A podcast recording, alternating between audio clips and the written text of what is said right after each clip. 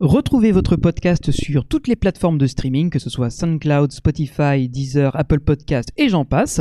Également en format vidéo sur YouTube et sur Twitch quand on fait des lives.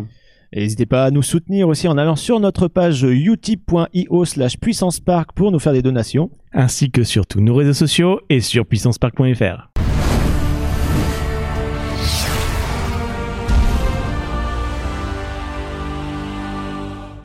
Salut les puissants et bienvenue dans un tout nouvel épisode de Puissance Park, le podcast. Et aujourd'hui, on a du gros, on a du lourd, on a du germain. Ça va être dense, ça va être touffu, ça va être comestible aussi. Et avec moi, j'ai mes comparses habituels, à savoir Johan. Bonjour, bienvenue dans un nouvel épisode. On est tous là autour de la table et Greg dans le fond. Et face à Johan, nous avons l'excellent Benji. Merci et bonjour à tous les puissants et les puissantes qui nous regardent et qui nous écoutent également. Et le plus américain de la troupe, à savoir Val. Euh, bonsoir, je ne vois pas du tout euh, de quoi tu parles. C'est pas parce que j'ai un pull de Six Flags Magic. euh, non, de Great Adventure. Great Adventure, ouais. Tout de suite, je suis américanophile. Bon, je le suis un petit peu. Je, je l'avoue. Et puis c'est pas aussi dû au fait que tu animes une émission sur Radio Puissance Park qui s'appelle America Fuck Yeah. Euh, Oui, c'est vrai. Shameless plug un petit peu, mais il faut pas hésiter dans ce cas-là. Oui, il faut écouter Radio Puissance Park, n'hésitez pas. Radio Puissance Park.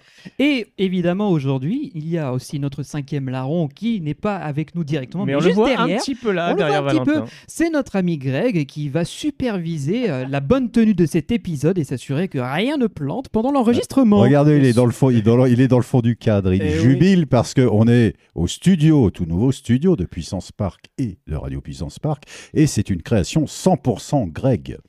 On Oui, et surtout, fort. et surtout, je dois vérifier euh, la bonne marche d'une autre chose, puisqu'il y a un autre membre aujourd'hui qui célèbre son arrivée dans Puissance Park, les amis, n'est-ce pas? Exactement. c'est- C'est une sorte de instant nerd sans en être vraiment un, Ouais, c'est c'est ça, ça. Ouais. Si tu veux, je peux balancer le générique. Hein. Bah, vas-y, explique-nous. Alors, Alors euh, explique. Alors, nous. balance le générique si tu veux. Voilà les amis, puisqu'effectivement nous introduisons un tout nouvel épisode dans Puissance Park en la période, vous me connaissez, hein, vous connaissez mon pseudo, Timekeeper. Donc évidemment Timekeeper, qu'est-ce qu'il a fait dans sa carrière? Il a créé un petit robot assistant qui surveille tout, qui a les yeux partout. Eh bien nous introduisons les amis Nine qui fait désormais partie de Puissance Park puisque c'est Nine qui contrôle intégralement désormais les caméras de ce live en full automatique. Et je suis content de ce truc-là parce que ça va me décharger de beaucoup de stress. C'est absolument magnifique, donc bravo Greg, c'est c'est incroyable ce Voilà, que tu as ouais. réussi à faire. Si vous regardez euh, sur notre chaîne YouTube, vous voyez que dès qu'on parle, une petite seconde après, eh ben, on apparaît à l'image. En fait, euh, la caméra suit. Et donc, euh, c'est une des nouvelles features euh, de- du studio. Et ça, c'est super pratique pour nous pour gagner du temps au montage. Ce qui explique pourquoi maintenant les vidéos sont dispo euh, peu de temps après euh, Ouais. la version audio. Et ça pourrait être très pratique pour vous aussi. Donc si besoin, envoyez-nous un mail, on vous fera un devis. Exactement. Alors, et sans plus attendre, je vous propose qu'on saute dans les voitures, qu'on prenne l'autoroute A4 ou bien qu'on prenne le TGV, puisque maintenant c'est tout à fait possible de prendre le TGV pour nous rendre à Europa Park, l'un des probablement l'un des meilleurs parcs d'Europe. hein. Et même du monde, puisque euh, même, Oui, oui, même oui, s'il oui. gagne régulièrement le Golden Ticket parmi l'un des meilleurs parcs euh, sur la planète, c'est pas démérité. On va Non, pas se le cacher. Carrément. Bien non, sûr, bah, ça, ça, ça s'explique par une offre qui est assez complète, aussi bien en tant qu'attraction, euh, que ce soit basique, un dark ride, euh, roller coaster, euh, parce que Mac, ça fabrique des attractions forcément, donc c'est un peu leur terrain pour expérimenter tout ça et en plus faire euh, tester justement aux futurs clients potentiels. Euh, et quand vous regardez bien, dans le futur parc euh, Universal Epic Universe, il y a énormément d'attractions qui sont euh, qui sont vendues par Mac, hein, dont des coasters. Bah, Ça, Europa pareil, Park hein. est considéré un peu comme leur showroom. Oui, c'est ça, ouais. C'est ça qui est génial, c'est de se ce, qui est, dire. ce qui est marrant, c'est qu'on se dit que comme on- quand on connaît les produits, je pense à l'Extreme Spinning Coaster par exemple, qui est à Plopsaland et puis à Silver Dollar City, euh, on se dit tiens, il n'est pas encore à Europa Park. Restez patient. Ouais, mais ça a été testé. Tu vois, ils ont Et testé le véhicule qui tourne, euh, qui était vraiment. euh, oui, il l'avait le testé sur métal, absolument. ouais, ouais, non, c'est vrai. Et euh, pour la petite histoire, il y a aussi Icon à Blackpool Pleasure Beach Absolument, où ils, oui. ont- ils ont un Oui, véhicule. absolument. qui Un véhicule spin. avec juste deux rangées. C'est pas Mm. vraiment le gros euh, Ouais, truc qui tourne. C'est encore une fois, c'est des tests, sièges. comme on a dit. Et Europa Park, ça reste leur bac à sable à eux, où ils peuvent s'amuser et se dire bon bah on va sacrifier un train de Bluefire pour le transformer en spinning. Et si ça marche pas, bah on remettra les sièges normaux. Et puis Donc comme voilà, oui, de toute façon, euh, depuis très longtemps, euh, hashtag instant vieux euh, almost, c'est que euh, dans les années 80, tout le monde savait que Europa Park devenait petit à petit la vitrine du Mais constructeur Ils sont là Mac. depuis longtemps, donc forcément, euh, ça aide. Quoi. Ah oui, oui, bah, on, on fera l'histo Ouais. dédié d'ailleurs Hein, à ce parc. Benji, euh, on te laisse à euh, peu près euh, deux siècles pour que tu écrives toute l'histoire d'Europa Park et puis on en parlera dans un épisode. futur. 200 ans C'est com- c'est c'est 270 ans d'histoire Oui, c'est ça. Mac, c'est ça qui est terrible. hein. 270 Ouais, ans on Retournez veut, voir euh, l'épisode avec voilà. Rodolphe. Salut Il va parler de la première roue fabriquée euh, par C'est ça, et on veut savoir euh, chaque parterre de fleurs s'il y a eu des tulipes telle année euh, ou des roses l'année d'après. D'accord Tu fais, tu, tu fais bien de dire parterre de fleurs parce que moi je trouve qu'Europa Park est probablement, euh, en termes de décor, le parc le plus dense du monde. C'est-à-dire, au Ah. mètre carré, il y a une foultitude de choses à regarder, une Ah. foultitude de Bah, détails. il faut dire que le parc s'est construit de façon un peu anarchique en fonction, euh, peu. avec le temps. C'est un euphémisme, bien sûr. Bah, Mais Où est-ce ce qu'on qu'il y a a de la bien- place? Mais c'est surtout que comme ils co- ils construisaient ou comme ils pouvaient et selon leurs envies, c'est sûr qu'il fallait au moins rendre les choses agréables à voir. Donc euh, je comprends que ça soit un minimum fleuri. Et il y a aussi un truc qu'il faut prendre en compte, c'est que la ville de Roust, qui accole le parc, impose aussi des restrictions en termes de nuisances sonores, de- d'ouverture, etc. Ce qui fait qu'ils doivent au moins un minimum boiser pour calmer le bruit et étouffer un maximum. Donc ça explique la présence de beaucoup de végétation d'un côté du parc et beaucoup plus de traction à sensation de l'autre côté, plutôt vers Ouais, l'extérieur. C'est vrai. Que quand on se promène dans le parc, on remarque cette, euh, cette différence où finalement le- la skyline, c'est plus des arbres, mais c'est vraiment des coasters et du vide derrière, du fait qu'il y a le parking, qu'il y a les futurs euh, champs, euh, futurs terrains d'expansion de, du resort. Oui, c'est très flagrant quand on est dans, dans la zone portugaise, par exemple, où il y a euh, l'Atlantico Super Splash, euh, le Wodan, euh, on aperçoit le Blue, Blue Fire. Fire. Voilà, c'est- Ouais. Bah, un petit peu comme à Efteling où ils ont un, tout un coin euh, vraiment coaster euh, dans tous les sens là. Ils ont rassemblé, mais Efteling n'est pas dans la problématique de nuisance sonore. Euh, quoique, ils ont une, une partie là où il y a euh, Carnaval Festival, euh, Vogelrock, qui sont des Ils bâtiments donnent du enclosed, côté de la fermés. ville euh, de Eux, ils sont c'est littéralement en ville. hein, Voilà, euh, et là ouais. c'est fermé en, pour pas justement déranger euh, les, les riverains. Mais les, les coasters, comme tu, Voilà. tu dis, euh, Johan, sont plus excentrés. C'est sûr que du coup, à Europa Park, il faut pas trop déranger les riverains qui sont juste derrière, sachant que les appartements sont vides puisque ce sont des guest house. Pour les visiteurs du parc, ce serait dommage de déranger les visiteurs du parc qui viennent dans les appartements, n'est-ce pas? Cracher dans la soupe. N'est-ce pas? Alors, ce que je vous propose, les amis, Ouais. c'est que euh, on a tous découvert Europa Park de façon différente. Euh, donc, Valentin, Johan, moi et Greg, on y est allé il y a pas longtemps sur invitation d'Europa Park. Et encore une fois, merci pour tout ce que vous nous avez proposé, euh, voir les interviews. Et toi, Jean-Marc, ça fait déjà un petit moment que tu n'es pas allé. Alors oui, non, ça fait 5 ans que je n'ai pas mis les pieds à Europa Park. Cependant, moi, j'allais déjà à Europa Park dans les années 80. Voilà, et c'est ça que j'allais dire. Tu vas nous apporter peut-être une vision que nous, on n'aura- n'aura jamais connue. C'est le vieux Europa Park des années 80. Et nous, on va pouvoir peut-être te parler aussi des nouveautés qui sont arrivées ces dernières années. Donc, Piraten in Batavia, Mhm. par exemple. Snorri Touren, qui est un petit dark ride dans le quartier euh, scandinave, qui a pris la oui, place. dont, dont j'avais Voilà. vu le- la démo au Yapa euh, Oui, il y a on 3 avait ans, absolument. ouais, oui. D'ailleurs, encore une fois, regardez l'épisode de l'Ayapa, puisqu'on Mhm. en parle, puisqu'on a pu monter dans ce petit véhicule. C'était très une petite rigolo. photo tous ensemble. Mais oui, c'est soupinou tout plein. Et évidemment, de parler de, de- des nouveautés qui agrémentent au fur et à mesure, parce qu'on a vu aussi euh, le- le- l'attraction qui a remplacé les radeaux de la zone aventure. Oui. Euh, nous, on Ah a, oui, la, c'est vrai on a la ça, version intermédiaire, c'est-à-dire qu'elle n'est pas encore tout à fait finie. On avait encore les vieux radeaux, mais avec des fleurs redécorées et tout. C'est un truc sur la princesse ou l'impératrice euh, Sophia ou euh, Séraphine, enfin, je sais plus comment elle s'appelle. Faut demander à notre euh, visiteur euh, visite Oui, c'est euh. Séraphine. C'est Séraphine. Exactement. Donc, on pourra aussi en parler. Donc, La ce qu'on vous du Puy du Fou, putain, mais tout est connecté. Je pense pas que c'est Séraphina, justement, j'ai un trou de mémoire, mais je pense que dans les- Coïncidence Ah, Je je ne ne pense crois pas. Si, si, dans l'impératrice, quoi. C'est- C'était ça. une impératrice. Parce que là, on a, nous, on a devant nous un plan de 2020, mais euh, parce qu'on n'en avait pas d'autres sous la main. Euh, mais n'hésitez pas à consulter sur le site d'Europa Park, du coup, euh, le, le plan du parc avec les attractions mises à jour. Euh, nous, il faudra faire attention à la zone anglaise qui, depuis, a gagné quelques attractions. hein. Effectivement. Donc, ce qu'on va vous proposer, et vous me dites si vous êtes d'accord, les amis, c'est qu'on va se balader de quartier en quartier, de pays en pays, pour euh, chacun qu'on raconte un peu comment on a vécu euh, l'expérience, les attractions, telles celles que tu as connues, celles Mm. que nous on connaît ou que on ne connaît pas, et à chaque fois en discuter. Ça vous va On fait comme ça? C'est parfait. C'est parti. Oui, et lorsqu'on entre d'ailleurs, est-ce qu'on entre tout de suite dans un pays où il y a une sorte de Main Street euh, Le premier pays, c'est l'Allemagne. Ah bah, C'est la Deutsche Halle, c'est comme ça que ça s'appelle. C'est le quartier Bah, allemand. c'est vrai que quand on n'est pas encore rentré dans le parc, on est en Allemagne déjà. Certes. le, premier, le premier pays, c'est quand même le parking avec le Silver Star dessus. Alors c'est vrai, mais tu peux pas faire grand chose Non. à part t'extasier devant les gens qui font on la descente. C'est vrai que là, l'entrée, quand on regarde bien avec euh, l'entrée du parking, euh, on voit bien le, le Silver Star du coup qui surplombe.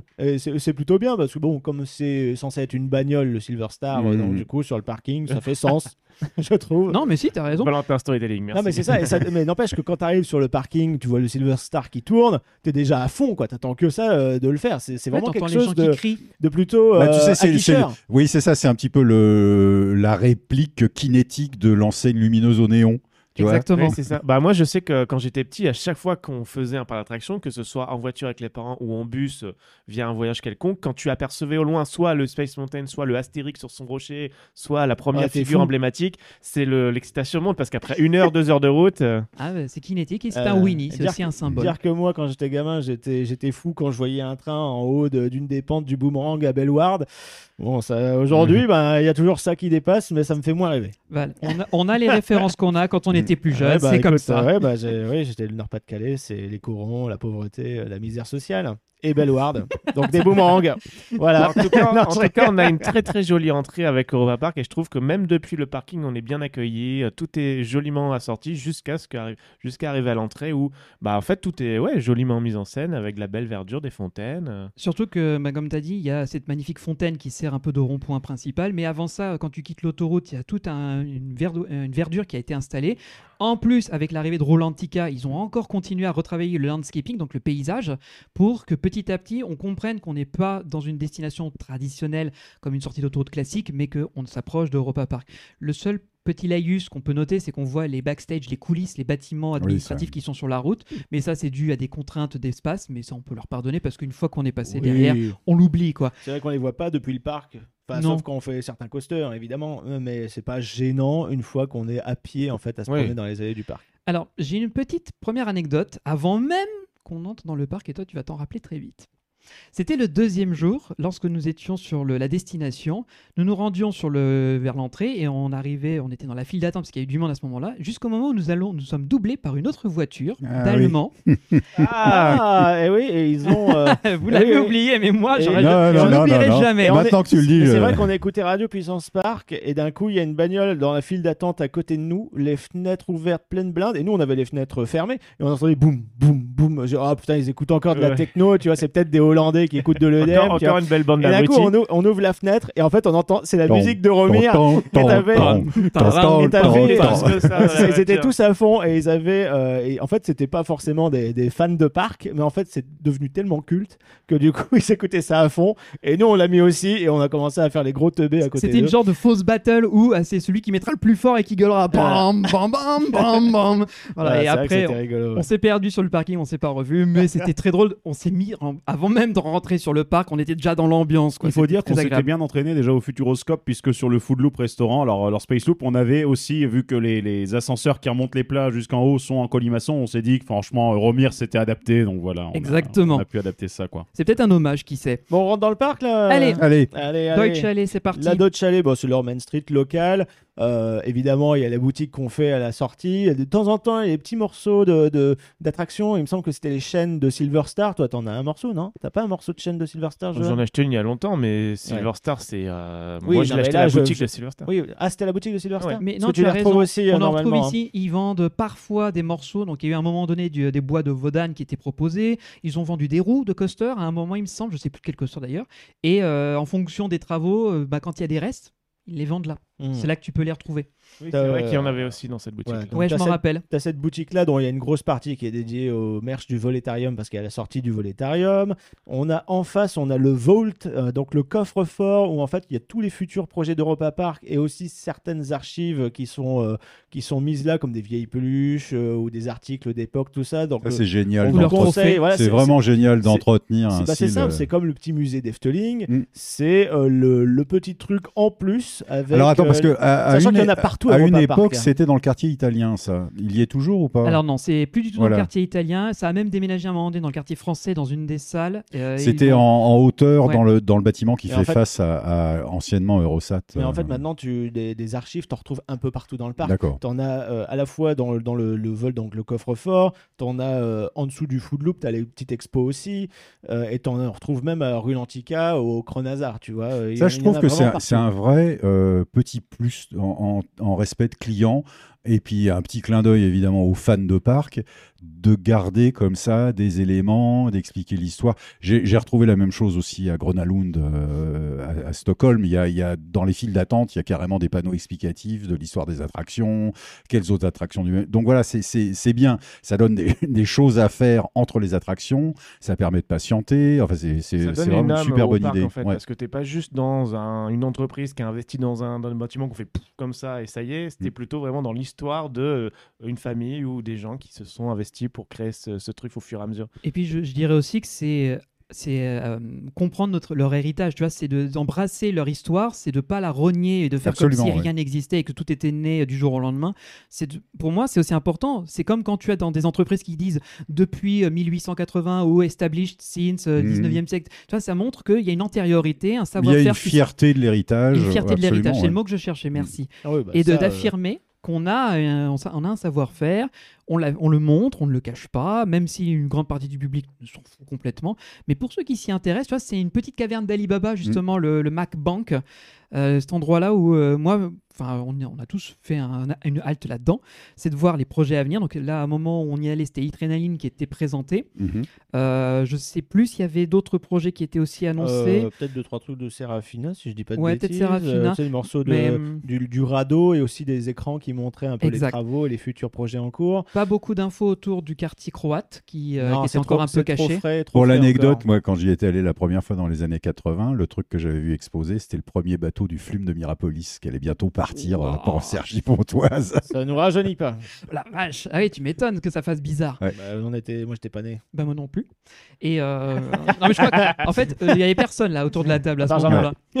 à part toi. non, mais tu sais bien que moi, ça remonte à loin. Ah, déjà, oui, oui, bien donc, sûr, euh, oui. voilà. Habitué. Euh, Carlo, c'était sympa? Euh, pas tant que ça. Ah, Ouais. bon. Ah, mais de toute manière, on fera un épisode sur Mirapolis. Ah il y a ouais. beaucoup de choses à dire. Et euh, juste pour terminer sur le MacBank, parce qu'on a encore beaucoup de choses à dire, ce que j'aime beaucoup, c'est euh, les trophées aussi qu'ils exposent. Oui, t'as les Et, euh, trophées et t'as aussi des les maquettes. T'as t'as des maquettes, t'as des routes coaster, euh, d'attractions aussi des fois.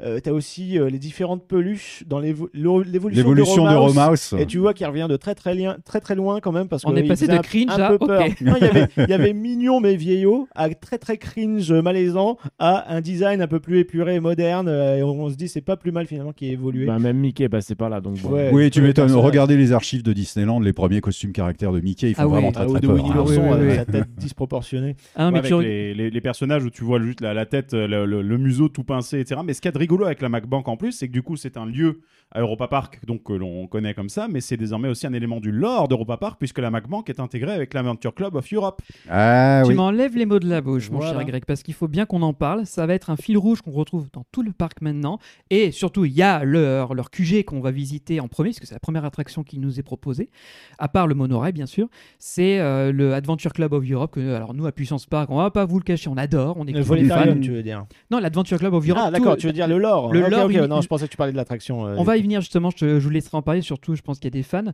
mais euh, surtout de dire que c'est la, je crois que c'est la première fois que j'entendais parler d'un- d'une d'une méta-thématique qui englobe toutes les attractions pour créer un, un Euh, univers bah non, cohérent. Disney l'a fait un poil avant Europa Park. sur avec, quel, euh, euh, Bah, tu pourrais penser la- que l'Imagination Institute, c'était l'accès à Chérie, rétréci le public, par exemple. Public. et Plus aussi, euh, Journey into Your Imagination. Alors, avec ouais, mais- mais et là, ensuite, t'avais aussi. ces blocs-là étaient rassemblés dans Mm. un même Mais- pavillon. Ouais. Avant que l'ACE débarque à Europa Park et commence à disséminer sa storyline, tu avais euh, quand même euh, l'Explorer Club, alors anciennement chez nous avec le colonel Atis, tout ça, mais ils l'ont développé ensuite avec finalement euh, le, la Tour de la Terreur au Japon avec Harrison Hightower. Mm. Euh, ensuite, il y a eu Mystic Manor avec euh, Charles Mystic, je crois. Je sais plus Henri Mystique. Henri Henri Mystique, Mystique, voilà. Et en fait, à partir de là, il y a eu tout un euh, bah, le- l'Explorer Club à, à la Disney avec Le plein d'autres personnages. Si- Quelle, c'est extension aussi de l'Adventurers Club qui était à Pleasure Island qui était la, meilleure boîte de nuit. Alors, euh, Boîte Ouais, de mais tous les éléments- bar, euh, à thème. Tous les éléments que vous me donnez jusqu'à présent, j'ai pas l'impression qu'à l'origine c'était pensé pour vivre C'est- ensemble. Écoute, moi j'ai été. euh, ça a ouvert quand le Voletarium? En 2017. 2017, bah, moi 2014, j'étais à, j'étais à euh, Hong Kong Disneyland, et il y avait déjà Mystic Manor, et il y avait déjà ce lien avec Harrison Hightower, et tu avais la photo avec euh, déjà l'Explorer Club et tous les personnages qui allaient être développés ou qui étaient déjà existants, qui ont été greffés évidemment quand ils ont rajouté Mystic Manor, euh, notamment à Tokyo Disney Sea, et ensuite tu as eu euh, par exemple, tu sais, euh, le personnage de Big Thunder Mountain au Magic Kingdom avec... ah oui. Tony Baxter qui sert justement euh, de, de, de personnage, euh, enfin de base au personnage. Barnabas, euh, c'est Barnabas T. Ruben, euh, je sais plus exactement, mais c'est un Barnabas qui Donc Bulow, en, en Barlow, gros, je pense, et en fait Disney était assez discret et ensuite ils ont, on a bien compris qu'on en faisant le lien entre toutes les attractions qu'il y avait effectivement un club d'explorateurs et c'est après avec l'arrivée du Voletarium qu'Europa Park a pris à peu près cette lignée. Oui, mais c'est de- intéressant parce que, rappelez-vous, dans les anciennes années, on n'arrêtait pas de dire bah, bah, Europa Park, il passe son temps à copier Disney. C'est-à-dire qu'ils avaient fait, euh, tu vois, un, un, un Ouais, mais ersatz de Space Mountain, un ersatz de Pirates des ils Caraïbes. Et reconnaissent. petit, oui, ils l'ont reconnu, c'est comme ça ça, qui qu'ils se sont lancés, puisqu'il n'y avait pas encore Disney en Europe. Et petit à petit, bah, ils, ils ont commencé à créer leurs propres attractions, leurs propres thématiques, leur propre lore. Et voilà enfin une façon, avec cette histoire d'Explorer, d'Aventure Explorer- ah, Adventure Adventure Club, of Europe, Europe. de copier Disney de façon très intelligente. Et Surtout Et que pas uniquement d'essayer de faire une copie. C'est euh, ça, ils l'ont. En fait, ils ont. Je, je pense, ils ont vu que Disney fait ça, ça leur a donné des idées. Ils ont fait un concept à leur sauce, et surtout, mieux que Disney, ils ont beaucoup mieux communiqué dessus. Ils l'ont mis en avant, ils ont fait des courts métrages, tandis que Disney, c'est genre, faut que tu achètes un bouquin pour savoir exactement de quoi Ah il mais retourne. je, Ah je bah, vais, je vais le bouquin. je, je vais même enfoncer le clou, Johan. Parce que là où Disney est encore très frileux, le, SE le SIA, là, ça commence tout juste à arriver maintenant en 2020, 2021, 22. Alors que depuis 2017, ça a été la déferlante à Europa Park. Déjà, il y a eu le Voletarium, mais dans la foulée, il y a eu Madame Freudenreich, Mhm. donc la rethéma de l'univers de l'énergie, où ils ont affiché au effort que euh, son mari venait de la CE. Il y a eu euh, Adventure Atlantis, donc le Dark Ride, qui, est, euh, qui expliquait que le scientifique lui aussi fait partie de la CE. Et je ne parle évidemment pas de Piraten, où là, c'est carrément les origines du club. Donc je trouve que là, ils ont été beaucoup plus loin en très peu de temps, alors oui, que Disney est très, très timide. très intelligente. Et enfin, je termine juste, et après je te laisse la parole, que euh, ce club va s'étend même au-delà de Europa Park, puisque à Roulantica, c'était, ça fait partie de l'univers. Ah, c'est à fond les ballons là-dessus. c'est hein. là-dessus, avec Snorri, avec maintenant, ben, euh, quand on en a discuté avec Michael Mack, avec le développement de tous les médias à côté, que ce soit les livres, que ce soit les jeux Il y a trois tomes de bouquins dont j'ai pas encore lu une page tellement. euh, ouais, qu'on qu'on nous a donné euh, pour les lire. J'avoue que je n'ai pas lu. Après, c'est pas trop ma cam. Euh, le, le lore étendu comme ça, moi j'aime bien me, me restreindre aux attractions euh, voilà, qui m'intéressent. Euh, quand c'est voilà, lore, ils, ont, ils ont tout de suite, comme tu dis, Johan, c'était parmi les premiers finalement à en parler explicitement aux visiteurs Voilà. et de bien leur faire comprendre que tout est connecté. Il y a ça. son hymne, il y a ses personnages euh, iconiques qui sont créés pour le, le club, et il y a euh, le développement au niveau du resort. Et c'est là où Et ils ont été très malins et qui, je trouve, ils ont vraiment euh, pris les devants sur l'univers des parcs du monde en général. C'est qu'ils ont vraiment euh, montré que le storytelling chez nous, maintenant, ça va être au cœur du truc.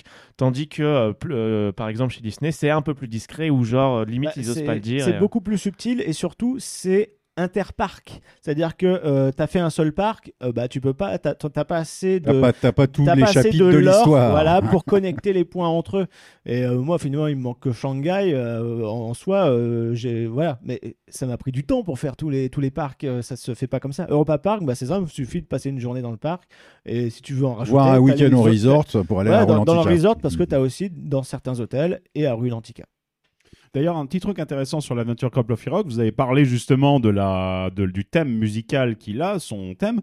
C'est vrai que quand euh, Voletarium a ouvert en 2017, c'est Colger Herman qui a fait la plupart des productions pour Voletarium, si je ne dis pas de conneries. Exact. Mais il s'avère que l'Adventure Club of Europe, qui est quand même un thème porteur parce qu'il est censé être le ciment de toutes les attractions qu'ils vont créer, pas, pas toutes, mais une grande partie des attractions, bah, clairement, euh, euh, Projet Home, qui est le, le coaster de- du, du secteur croate, va très certainement être rattaché à l'Adventure Club of Europe via Nikola Tesla peut-être, on ne sait pas, mais ça semble tout à fait cohérent. il y a Ouais, de fortes chances que Oui, il y a des chances. ouais, C'est un personnage fort, on va dire.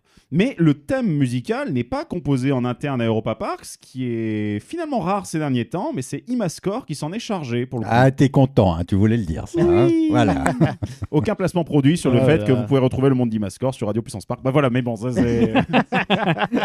Et du coup, Voletarium, pour le coup, c'est pratiquement la première attraction qu'on découvre, non Avec le train. euh, Oui, voilà, si tu prends pas le monorail, directement, genre 50 mètres, tournez à gauche, devant vous, l'entrée. Vous pouvez pas la louper, quoi. C'est, ils ont créé une petite place qui est au demeurant très charmante et dans laquelle il y a encore une petite référence à l'histoire Mac, puisqu'il y a un beau portail qui montre le premier logo de la famille Mac, donc dans les années euh, 1700 ou 1800.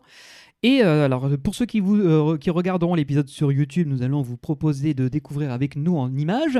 Mais euh, pour vous resituer, donc, on arrive dans le QG de l'Adventure Club of Europe, qui avant tout est un lieu d'expérimentation pour les frères Hollenstein, donc deux, euh, deux on va dire, casse-cou un peu aventureux, qui ont inventé le tout premier appareil volant, soi-disant avant les frères Wright, Mhm. Et euh, dont leur, dé- leur découverte est un peu tombée dans l'oubli. Mais justement, l'ACE veut Mais les eux, remettre sur le devant de la scène. En fait, c'est ça. Voilà. Et tout l'intérêt, c'est qu'on est donc dans leurs euh, locaux, dans leur, euh, leur sanctuaire, on peut appeler ça comme ça, et on va parcourir, on va revenir avec eux sur l'évolution du club et de leur aventure. Euh, donc, il y a plusieurs choses à voir. Déjà, il y a la file d'attente qui est absolument magnifique. Ouais, le seul défaut de la file d'attente, ce sont les, les faux cadres écrans qui sont pas du tout de la trempe euh, des attractions Harry Potter à Universal Certes, ou ouais. euh, de Phoenix aussi à Toverland qui ont très très bien réussi à, à maîtriser l'effet de L'effet c'est une ca- euh, peinture canevas. de la peinture qui, euh, qui est, est animée. Là, Mm. c'est grillé qu'il y a des écrans Ça dans les cadres. C'est un Mm. peu fake. Mais sinon, le reste de la file d'attente est très très bien. Oui, Avec et des effets mudgen, avec les petits hiboux qui, jouent dans le bureau. voilà, on a une ça. sorte de bureau dans laquelle il y a une- un hibou qu'on ne reverra pas d'ailleurs, c'est un peu dommage, mais qui euh, semble jouer avec On les reverra équipements. pas. Attends, peut-être dans quelques années, il sera dans une autre attraction. Ah peut-être, mais dans l'immédiat. En revanche, il y a un autre personnage qu'on voit dès la première salle et qu'on va retrouver dans l'attraction, c'est Eki, le petit robot. Le petit robot à des câbles, enfin, le, des- un drone. c'est ça. Bah, c'est euh, C'est un, un peu Spider Drone. Hein, Ouais, c'est euh, un peu comme les caméras dans les matchs de foot. Il est, il est sur des câbles et il se déplace en fait dans la pièce. Bon, des fois il est en position fixe, ça dépend évidemment. Euh, et Ah. qui euh, nous, euh, qu'est-ce qu'il nous dit d'ailleurs dans la Bah, il première En- nous, en fait, il il nous souhaite raconte- la bienvenue. hein. Ouais, il te raconte l'histoire et c'est un truc que je trouve de génial, c'est que plutôt que d'utiliser des écrans dans cette première salle, en fait, Eki, le robot, par le fait que c'est une spider cam, c'est un spider en fait, donc il peut rétracter des câbles, etc. et donc se déplacer, se mouvoir en, euh, plus- en trois dimensions, puisqu'il peut monter et descendre aussi en montant plus ou moins le haut des câbles. Et bien du coup, il va se placer devant les différentes, euh, les différents tableaux et il va les éclairer pour montrer et raconter l'histoire au fur et à mesure. Il y a quelques blagues geeks là-dedans. Et là, à l'écran, vous voyez également ce qui avait été dit avec le Mugen Le petit bout. avec le petit hibou qui interagit avec des éléments de décor physiques. Enfin, un Franchement, il est très très bien réalisé ce truc-là aussi. Bah, la blague, Ah, euh, voilà. la blague geek dont tu parles, Greg, franchement, il faut qu'on la présente parce que je pense que beaucoup de gens passent à côté. Ah, moi je, oui, je ne vois pas de quoi vous parlez. là. En fait, euh, Eki a des petits soucis, il bug, il plante, et quand il plante, il reboot. Le problème, c'est que quand il reboot, il reboot avec les, bri- euh, les, les Bruitage logos, les Windows. jingles Windows, donc il replante, jusqu'au moment où il boot avec le bruit d'un Mac Apple, et là, il dit Ah, ça marche mieux. Mais du coup, Voilà. est-ce que du coup la blague c'est aussi que Mac c'est le même nom que la famille à l'oral hein? Waouh Bien vu. Ah, bah, c'est peut-être, une vanne, hein. et c'est une vanne qu'on a manqué de faire dans l'épisode où on avait eu euh, Matisse. Parce que justement, j'ai manqué cette blague. Je m'excuse, les amis, de ne pas avoir pu la faire. Mais à un moment, t'as va- t'as- Val, tu as balancé le fait. Bah non, c'est vrai que Marc, Marc ne va pas se mettre à faire des ordinateurs. Et euh, j'aurais dû juste balancer. Bah c'est vrai que le nom C'est est déjà, pris. C'est déjà. Ouais, putain. Mais bon, j'aurais dû. Je suis désolé. Là là. Ah, t'as raté, t'as raté une occasion de dire du mal d'Apple. On t'en fait pas. Ils se refont très très bien avec l'actualité récente. Ouais. Bref. En effet. Mais euh, voilà, donc il y a déjà des petites choses qui sont mises en place pour nous mettre dans le- dans l'ambiance. et il y a aussi une salle qui est très très importante parce qu'au départ on comprenait pas trop l'utilité, mais maintenant elle a tout son sens. C'est la- le grand rôle avec les tapisseries et euh, les animaux empaillés, dans laquelle en fait c'est les, euh, les aventures qu'ont vécu les membres de l'ACE à travers les époques. Avec des, des anciens. certaines choses qui viennent d'anciennes attractions, il me semble, disait Flo. Eh ben non, en fait, euh, à la base, c'est, on va dire, un teasing de ce qui va arriver ou de ce qui Mm. pou- devait arriver.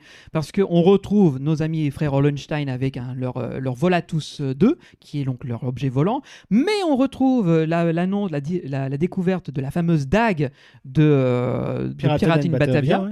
On retrouve euh, d'autres expériences qui n'ont pas encore été présentées, puisqu'on parle de- du Mont Blanc ou de- du Mont Cervin. Donc je pense à référence à Matterhorn Blitz. Euh, Il y a encore deux trois autres tapisseries dont, le, dont je me souviens plus trop, mais en fait, c'est littéralement Cameo the Place dans laquelle il y a tout qui est présenté pour l'avenir de l'ACE et leurs intentions dans les années ou les décennies à venir. Donc, si vous, euh, si vous traversez cette pièce, ne la prenez pas juste pour un hall euh, Mhm. lambda. Prenez le temps de regarder les tapisseries, les objets qui sont présentés, les décorations, parce que tout a un sens, tout est minutieusement sélectionné pour vous teaser la suite de- des projets de l'ACE ou de l'histoire de l'ACE. De toute façon, je pense, Benjamin, que tu prêches des convertis. La bande de petites puissantes et de puissants qui nous écoutent serait clairement capable de passer une heure à étudier ce genre de choses. Et, surtout, aller voir les courts-métrages sur la chaîne euh, YouTube d'Europa Park, c'est important. Oui, effectivement, parce que C'est bien réalisé. hein. cross-média là-dessus, présentation de chaque nouvelle attraction via un petit film, mais vraiment qualité Mm. film. hein. Et, et ça, pour le coup, quand tu es dans une attraction, une file d'attente où euh, tu as peut-être envie d'en savoir plus, mais le temps d'analyser et tout, avec le bruit, le monde, t'as pas forcément euh, moyen d'accrocher tout de suite. Mais si tu regardes leur court-métrage, qui pour le coup explique tout clairement, en, euh, une fois que tu refais l'attraction après, là, tous les éléments s'imbriquent et tu comprends tout ce qui a été dit. Et c'est d'autant. C'est là l'important de faire des courts-métrages sur des parcs d'attractions. Et, là- le, le truc important aussi, c'est le, le, jeton psychologique dans cette histoire. C'est d'un seul coup, Europa Park fait de ses visiteurs, de ses clients, des complices.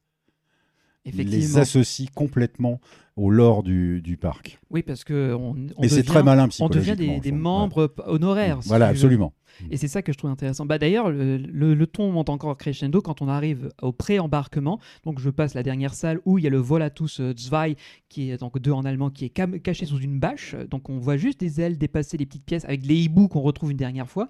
Mais on peut passer à côté sans trop se demander ce que c'est. Et quand on arrive au pré-embarquement, donc on retrouve Eki qui euh, diffuse donc les fameux messages d'information pour l'embarquement. Et là encore une fois, bah, ça reprend, comme tu l'as très bien dit, euh, Johan, une partie du court métrage qui avait été tourné pour euh, YouTube, réadapté au format présentation des consignes de sécurité avec euh, le professeur. Alors j'ai oublié le, le nom de ce professeur qui est dans l'attraction. Nikolaev. Nikolaïev, merci, qui est donc celui qui a redécouvert les travaux des frères Hollenstein et qui a décidé de les, re- euh, de les refaire redécouvrir au grand jour, au grand public.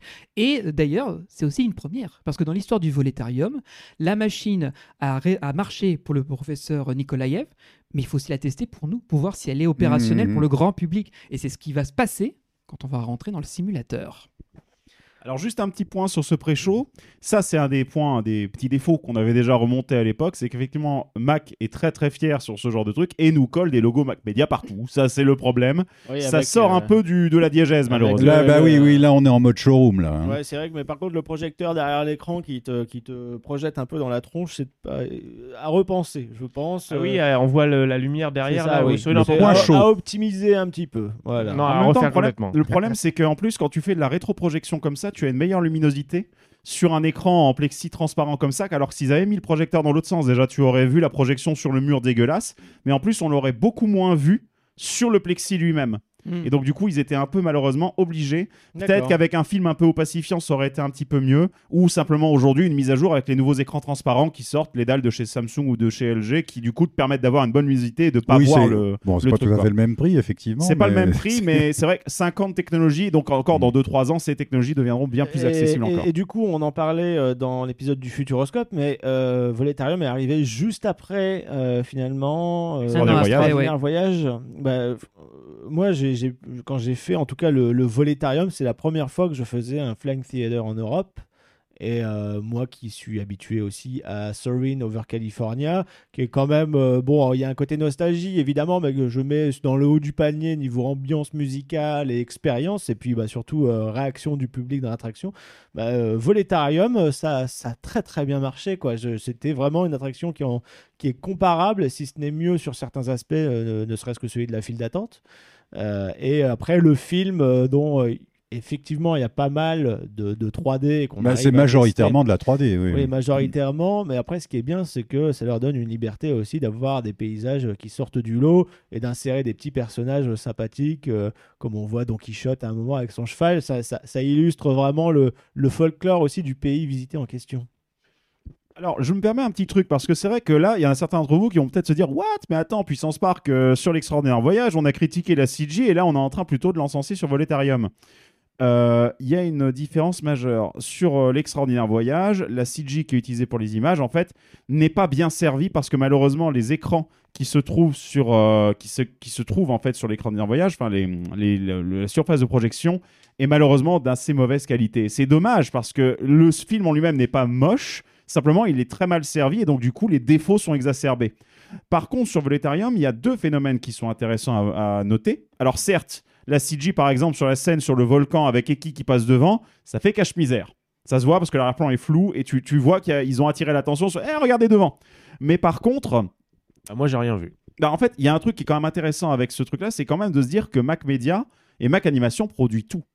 C'est-à-dire que moi, c'est un truc que j'apprécie, c'est le fait de se dire, ils se sont secoués pour se dire, ok, vas-y, on va produire le truc nous-mêmes en interne. Et ben moi, ça, je suis désolé, mais moi, ça, j'applaudis ce genre de démarche. Mais c'est aussi parce que derrière, ils y voient un intérêt euh, pécunier. faut bien se dire Bien que sûr, derrière, bah, c'est- ça, les logique films, les films qui nous ont été présentés, dont on ne parlera pas parce qu'on n'a pas le droit d'en parler, mais on nous a présenté, comme vous l'avez dit, avec euh, quand on a fait l'épisode avec Michael, à un moment dans l'épisode, dans l'interview, il lâche au calme. euh, ça vous dit de tester des nouveaux trucs?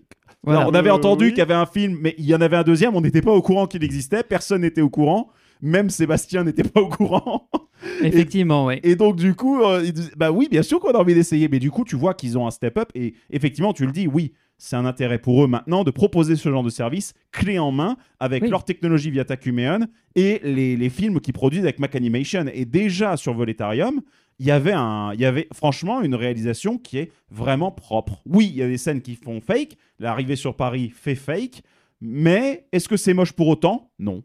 Bah, moi, je ne trouve pas personnellement. Ah non, non, je suis d'accord là-dessus. La proposition est très, très qualitative. Euh, même s'ils ont eu des contraintes à tous les niveaux, euh, ça se sent sur certains points.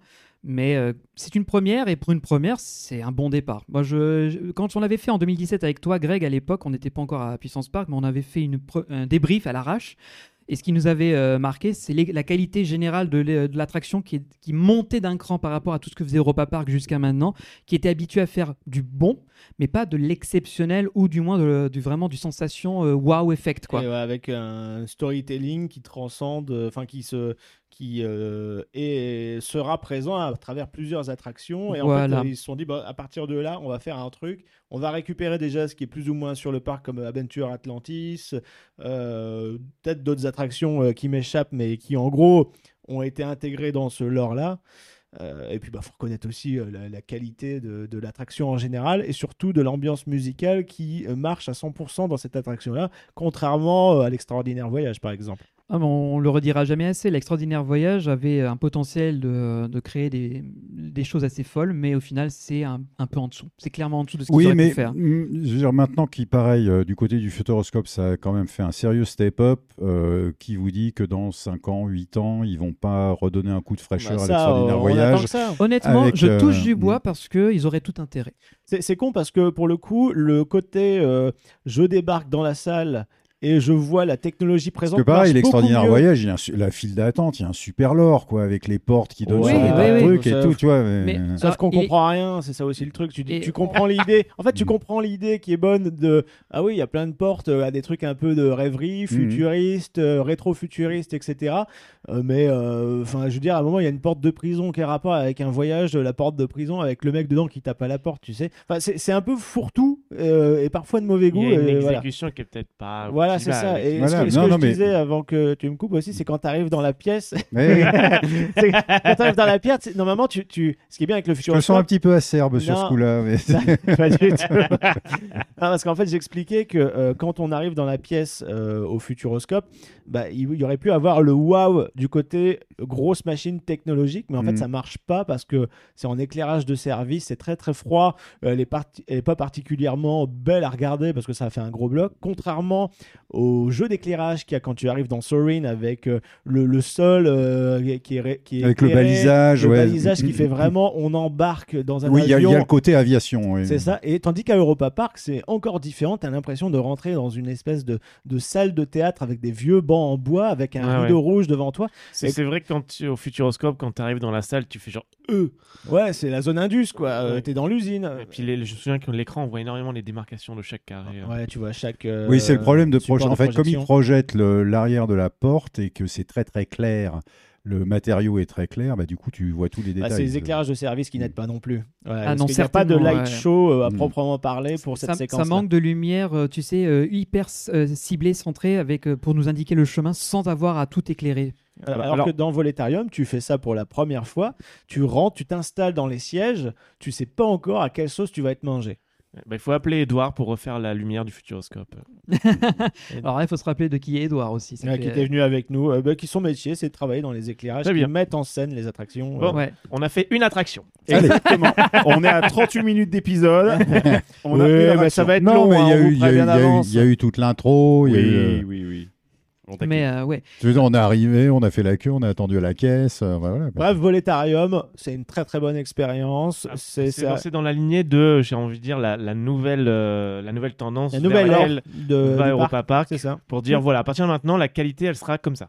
Un petit point juste euh, useful, useful. Euh, sur Europa Park, on vous conseille d'utiliser le site Q-Times qui vous donne toutes les informations de temps d'attente ainsi que les statistiques. Et vous, remarquerez un petit détail, c'est que Voletarium, autant c'est une attraction qui est très très bien à commencer pour la journée pour vous introduire dans Europa Park. Par contre, c'est au début de la journée que vous allez avoir les plus gros temps d'attente. Donc si vous le voulez, si vous, vous allez sur une journée Europa Park où il n'y a pas beaucoup de monde, commencez par Voletarium pour faire un petit pré-show d'Europa Park, ce sera très bien. Par contre, si vous êtes sur une journée de forte affluence, privilégiez de revenir sur Voletarium plutôt sur le coup des 15h, 16h, sur lequel normalement vous devriez avoir beaucoup moins de monde. Ça, de monde- toute façon, c'est Voilà. c'est un type valable pour tous les parcs. hein. Euh, Oui. Tous les parcs. euh, ne si- faites pas les premières ne attractions pas- que vous rencontrez. Foncez ouais. tout de suite vers l'arrière du parc et revenez petit à petit Ouais, vers moi, je, l'entrée. je conseille de revenir vers l'entrée vers euh, midi et deux. Et si vraiment vous avez envie de la faire, ben, c'est la seule attraction d'Europa Park qui a une sorte de fast pass, un ticket de réservation que vous pouvez prendre. Donc, si vous avez envie de ne pas non plus, S'agit-il d'une option payante? Non, elle est gratuite. Elle est inclue. Ça marche pas. Ah ben, toi, tu as eu un souci, mais normalement, elle fonctionne. Et ça marche aussi sur euh, Virtual Line, hein, si je dis pas de bêtises. Alors, Virtual Line n'existe plus. Normalement, ils l'ont. Ah. L'option n'existe plus depuis qu'on a fait le parc. D'accord. C'était vraiment pendant le Covid, euh, ils avaient mis ça en place.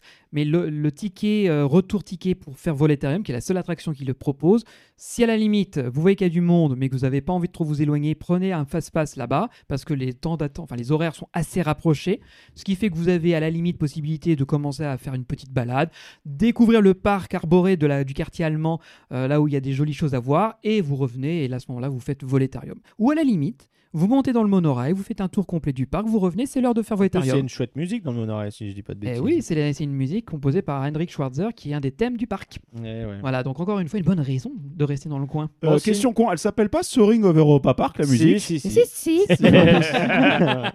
Ça, tout c'est- est lié. C'est marrant quand même. Bon, qu'est-ce qu'il y a? Dans le land allemand après Il n'y a pas énormément de choses intéressantes. Il y a beaucoup de de- d'attractions enfantines, Oui. de flat ride. Après, le truc qui peut être intéressant, c'est éventuellement tout les stands de bouffe, de snacks, les Mm. restants. Mais ça, on y reviendra. Il y a euh, une tard. pâtisserie euh, qui est pas dégueu aussi. Oui, Ouais, bah oui, il y a- de il y a quoi du bretzel, il y a des trucs. euh, voilà, c'est- c'est c'est assez riche, hein, c'est teuton, c'est c'est- ça tient au corps. Euh, Ah, disons que si tu as envie de. Si tu as fait le jeûne la veille, tu viens, tu prends une part de gâteau, t'es bon, t'es bon pour la journée. Mhm. Voilà. Voilà, donc, c'est vrai que le land allemand, sinon pour euh, en revenir, euh, je pense qu'il y a une partie qui est quand même pas mal vieillotte avec des tacos, des trucs comme ça. Mm. D'ailleurs, euh, dans les tacos, il me semble que tu as des, c'est des fois tu as des décors avec des clous d'animatronique ou oui, alors t'as un des, truc qui s'appelle le cirque. ou, ouais. des, ou des oursons, euh, tu sais, qui ont d'ailleurs euh, le design euh, des personnages du Niglo Show, un peu dans l'esprit. Mm. C'est-à-dire, euh, ça pourrait être mignon, mais c'est malaisant quand même. Donc, Ça- bon, Ça fait un petit peu peur. voilà, eh ben, il y a ça. pas mal de petits flat rides éventuels, enfin qui sont éventuellement en vente par euh, éve- euh, Mac Rides Mhm. évidemment. Tout de suite, oui. Et puis Il y, a, bah, il y a juste une dernière chose dans ouais. la catégorie des petits, euh, des petits dark rides ou des trucs extérieurs. Ils ont rajouté il y a quelques années cela un, track véhicule qui s'appelle Jimknopf. Euh, Jimknopf, je sais pas comment ça se prononce en allemand. c'est les petits trains là? C'est les petits trains, ouais. Oui. dans laquelle euh, bah, c'est tiré d'un film que pour le coup Mac Media avait produit, je crois, ou coproduit avec une société allemande, et ils ont créé l'attraction en rapport. Donc en fait, tu montes dans une petite locomotive, ça te montre quelques scènes. Alors vous attendez pas à rien de transcendant, bien sûr, c'est une zone pour les très jeunes Ouais, mais enfants. c'est tout neuf et c'est tout mignon. Mais là, pour le coup, voilà, je trouve que c'est ni cringe, ni malaisant, euh, ni euh, vieux, vieillot, puisque c'est c'est tout frais. Non, il n'y a pas de coton hydrophile et de papier alu. Là. Non, Voilà. non, là, là, tu sens qu'ils ont un peu investi là-dessus. C'est pas Mais- flocon de neige. Non, c'est clair. Bref, mais oui, le quartier allemand reste avant tout un endroit où tu manges, tu fais tes courses avant de partir du parc et, et tu passes au reste. C'est Menstrasse Deutschland en fait. ouais. Oui, exactement. C'est exactement. Eh ben, les amis, on a un deuxième quartier qui est juste à côté et qui est le deuxième créé à l'époque par Europa Park, c'est euh, le quartier italien. Quartier italien que je n'aime pas trop. Je trouve qu'il fait très carton-pâte. Oui, avec bah, les fontaines en plein jus. milieu, un peu à la, un Venise euh, vraiment mi- minuscule. Mais et il en est plus, petit, non, parce que euh, Il j'ai petit. on l'a petit. on l'a à peine mis les pieds dedans qu'on voit déjà la France. euh, Ouais, c'est voilà, grosso modo deux bâtiments et le truc Oui, au milieu. voilà. Quoi. Ouais, et, et tu as euh, Piccolo Mondo qui est un It's a Small World en Dark Ride, euh, un peu cheapos. Et l'autre attraction, c'est Geisterschloss, euh, la maison fantôme. Donc euh, voilà, je n'aime Ah, pas non plus. Piccolo Mondo, c'est tiens, tiens. Voilà, c'est la musique qui prend la tête. Vous pouvez entendre aussi sur Radio Puissance Park, mais bon, c'est dommage si vous tombez dessus sur la radio. quoi. voilà. Voilà, ça prend la tête parce qu'en plus, c'est avec un accent italien. Ah non, mais en fait, c'est bizarre. Oui, parce chanté que- par des souris. Oui, voilà, mais il y a de l'allemand et de l'italien, et je trouve que c'est vraiment deux langues qui sont pas faites pour parler, pour se marier, quoi. Ça va pas du tout. Ah bah, il y a une époque. Oui, non. Il y a une époque. Bon. oh mon dieu Non, non, passons. Euh, évent- euh, bah, Geisterschloss, toi, je sais que Johan, t'aimes bien les trucs qui font peur. Bah, toi aussi, Jean-Marc. Mais j'adore c'est ça. une, moi. euh, c'est Ouais. une- c'est un château entier. Si donc j'avais une seule chose à forcément, dire sur l'attraction, c'est que déjà, il y a une storyline avec l'extérieur où tu vois un peu le l'arbre généalogique de la famille, mais j'ai jamais rien compris une fois que j'ai fait l'attraction. pas. Personne ne comprend Ouais, rien. Personne ne comprend Non, rien. Personne ne comprend Il y avait, rien. il y avait une histoire, mais elle est partie Ouais. en sucette Ah oui, totale. parce qu'en fait, l'attraction, un peu à l'image du parc, c'est-à-dire que dès qu'il y avait un mètre carré et qu'il y avait un autre truc qui fermait, bah tiens, si on prenait l'animatronique, on le zombifie, on le fout dans l'attraction, et là, il y a, il y a 30 cm où il y a du vide. C'est quand là. même le fourre-tout de l'au-delà, euh, Geisterschloss. Non, c'est le fourre-tout tout court Ouais, mais d'Europa là, tu as vraiment les 999 fantômes, tu vois. Ça, mais Je crois même qu'il y en a deux ou trois de Je crois qu'ils plus. sont, ouais. ils sont même plus nombreux Ouais, que ça. je pense ouais. qu'on peut dire que c'est globalement un Dark Ride très kitsch, hein, forcément, mais et qui a qui pompe pas mal Haunted Mansion. euh, je sais pas de quelle année il date, mais clairement la, date de 82. la volonté c'était clairement de faire du Haunted Mansion, hein, puisqu'on a la, la- la fameuse salle, le stretch, Il y a une qui, stretch room, oui. des- qui s'étire et qui est très mal fait. euh, on a des, un, un système d'embarquement très similaire à Haunted Mansion. Euh, Bah, t'as des véhicules qui font qui penser ressemble aux- beaucoup aux Doom Buggies. Buggies. ouais. Ouais, c'est Tu as des- quoi. Tu as des, des bustes chantants euh, qui sont aussi un peu cringe. Ça, Ouais, mais t'as quand même des trucs qui te sautent dessus et ça, j'aime pas. Tu vois, autant c'était Phantom Manor. Mais toi, tu es une flippette, toi. Ah, mais dès qu'il y a le c'est- truc Ça, c'est vrai, Ouais, dessus, ça, je n'aime pas. Je suis obligé de me cacher Ouais. derrière quelqu'un en hurlant comme une fillette. Et moi, j'ai envie de rester viril un minimum. Et moi, il y, a- y y une scène que, que j'aime beaucoup dans, dans cette attraction. Alors, il y a une musique qui est assez, euh, qui est assez rigolote parce qu'elle est plutôt dramatique. C'est un petit piano très très lent euh, qui, euh, qui, a- qui donne un, un côté un peu nostalgique. Et, mélancolique, quoi. et ma scène préférée dans cette attraction, parce que j'ai une scène préférée, c'est euh, c'est au tout début, on passe devant une sorte de, de vieux serveur qui tient un plateau et une grand-mère. Euh, ce sont les deux seuls on va dire vrais êtres humains qui ressemblent à les êtres humains de toute l'attraction et ça donne moi ça me donne l'impression que c'est euh, ce sont des, propriétaires du château qui qui sont encore là depuis des années mais qui sont un peu accablés par tous ces monstres qui ont pris le dessus donc ça me fait mine de rien ça a beau être une attraction quiche ça me fait développer mon imaginaire autour de ça j'aime beaucoup après on a un peu plus loin on a une scène euh, qui est une sorte de banquet avec Ouais, plein de cette zombies scène. et tout, qui, cette ressemble clairement à une, une sorte de pack qu'ils ont proposé à Nigloland et que Nigloland a dû acheter Ouais, parce ouais. que c'est pratiquement la même chose. Donc on reconnaît quelques trucs qu'on retrouve dans les parcs. Et puis Ce soir, plus- le chef vous propose ça, sa spécialité. Sa tête. spécialité. J'adore ce, La tête ce- dans la- sous la cloche. Et, et plus on avance dans l'attraction et plus ça devient n'importe quoi. Et Mais, puis, euh, mais, mais c'est intéressant parce que je sais pas, moi j'y trouverais un, je pourrais facilement y trouver un scénario parce que on, néanmoins, même si euh, c'est complètement loufoque et euh, ça part dans tous les sens, on voit quand même, on a une partie château euh, à- où voilà, il y a la table qui est dressée, il y a des beaux portraits sur les murs et tout, puis après on commence à aller dans les, euh, dans les espèces de, de caves, Dans les donjons, ouais, absolument. Oui, il y a, y les labos, etc. des, des mecs qui se font torturer et tout. Il y a, je sais pas, il y a quelque chose qui pourrait se développer et, et j'aimerais bien voir ce que pourrait faire Europa Park si un jour ils se refaisaient une, un château hanté, mais avec la qualité euh, qu'ils ont aujourd'hui. Je pense que je, ça pourrait être. euh, je sais que top. Flo, euh, Florian de notre équipe connaît l'histoire originale de 82, donc c'est une histoire de, de château avec une famille italienne qui est maudite et Bah, qui c'est peut-être est- les deux vieux dont je parlais tout à l'heure. Je sais plus, mais en tout- la scène qui est assez importante, c'est la scène du bal qu'on a à un moment donné avec des Où on cloches, monte- où on monte en, en, en Mm. hélice. Elle est assez importante dans la storyline, si ma mémoire est juste, parce que elle montre la damnation de la famille qui est condamnée à errer dans les limbes et à danser, en fait, à passer d'un monde à l'autre pour l'éternité. Donc ça, c'est un peu de sens. Mais je suis d'accord, je rejoins, c'est loufoque, c'est un fourre-tout absolu. Surtout depuis qu'ils ont rajouté les personnages de Happy Family, qui était un film qu'ils ont coproduit encore Ah en bon full image de synthèse. Ouais, il y a une grand-mère avec sa boule qui flotte. Et euh. dans, dans une scène, tu vois en Mudgen, D'accord, pareil, ah, avec un, un Et- effet de Paper Ah ouais, Ghost, c'est vraiment des personnages quoi. qui sautent pour de faux, quoi. Et là, par contre, ça, c'est un défaut de, de, de, de peut-être Mac Media de mettre ses produits vraiment partout, même dans les attractions où ça n'avait pas vraiment grand Bah, sens. je pense que c'était encore dans leur phase où ils ont, genre, ils ont dit on développe tous les secteurs, euh, Ouais. attractions et tout, et ils, ils savaient pas encore exactement comment faire jusqu'à trouver peut-être quelque chose d'un peu plus, euh, un peu plus euh, structuré, et où sont dit par exemple Voletarium, on crée l'histoire, mais on va pas mettre les personnages de nos films et tout, et je pense qu'il a fallu un certain temps pour essayer, voilà, de un peu comme le Puy du Fou, tu vois, qui est en train de se dire on fait un jeu vidéo, on fait du cinéma, on fait, ils ont touché à tout, et peut-être qu'ils ont besoin d'un certain temps pour se dire ah, attends, attends, Ouais, parce juste chaque chose en son temps. C'est vraiment un Oui, et puis il y, a- y toujours eu quand même euh, chez eux cette notion d'opulence, où on en met, on en rajoute, on met de la crème Ah oui, dessus, ça, des cerises qu'on vide. C'est une offre euh, généreuse, hein, ça, il faut Ouais, reconnaître. euh, C'est ce que je dis, c'est à l'image du parc, c'est très Mm. généreux, mais bordélique. Oui, c'est ça. Alors que euh, leurs potes euh, à quelques centaines de kilomètres plus haut à Fantasyland, ils ont compris le, le truc de générosité et de subtilité. Bah, moi, franchement, Europa Park, je l'aime bien, mais euh, c'est pas l'un des meilleurs parcs que je pourrais conseiller dans le sens où je m'y perds facilement et je comprends pas. Ah, on j'arrive on pas à- se perd ah, facilement. J'arrive pas à hein. reconstituer dans ma tête euh, l'ensemble du truc. Il n'y a pas de cheminot. Enfin, c'est un peu le bordel. Donc, euh, il y a juste des petits trucs que je prends dans Europa Park, mais dans la salle globalité, des fois, c'est un peu genre. Ok, il y a beaucoup de choses. On pourra faire justement le bilan quand on on aura fait le tour des quartiers et tu Mm. pourras redire effectivement le côté bordélique du parc. Donc voilà. Mais je Mais, vous conseille euh, Gesterschloss, c'est rigolo. mais, mais moi, hein, j'ai un plaisir coupable. C'est une attraction historique euh, quand même. Oui, alors moi je suis jamais fan de dès qu'on dit attraction historique parce que ça sacralise un peu le- les, les lieux et ça veut dire qu'il faut il y, a- il y a une notion de préservation Mm. qui, est, qui est pour moi assez néfaste pour une attraction qui a besoin d'évoluer dans le temps.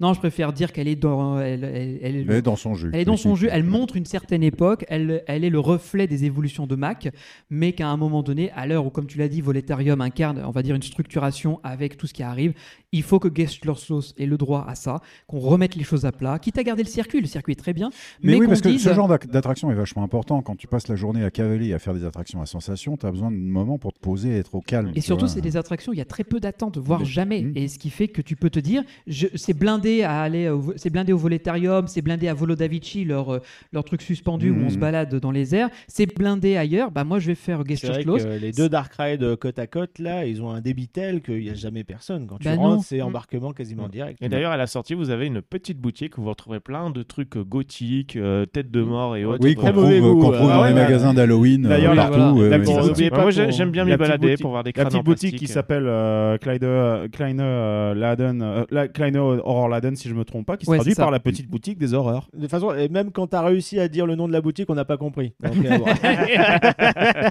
euh, Merci pour mon allemand LV1, ça fait plaisir.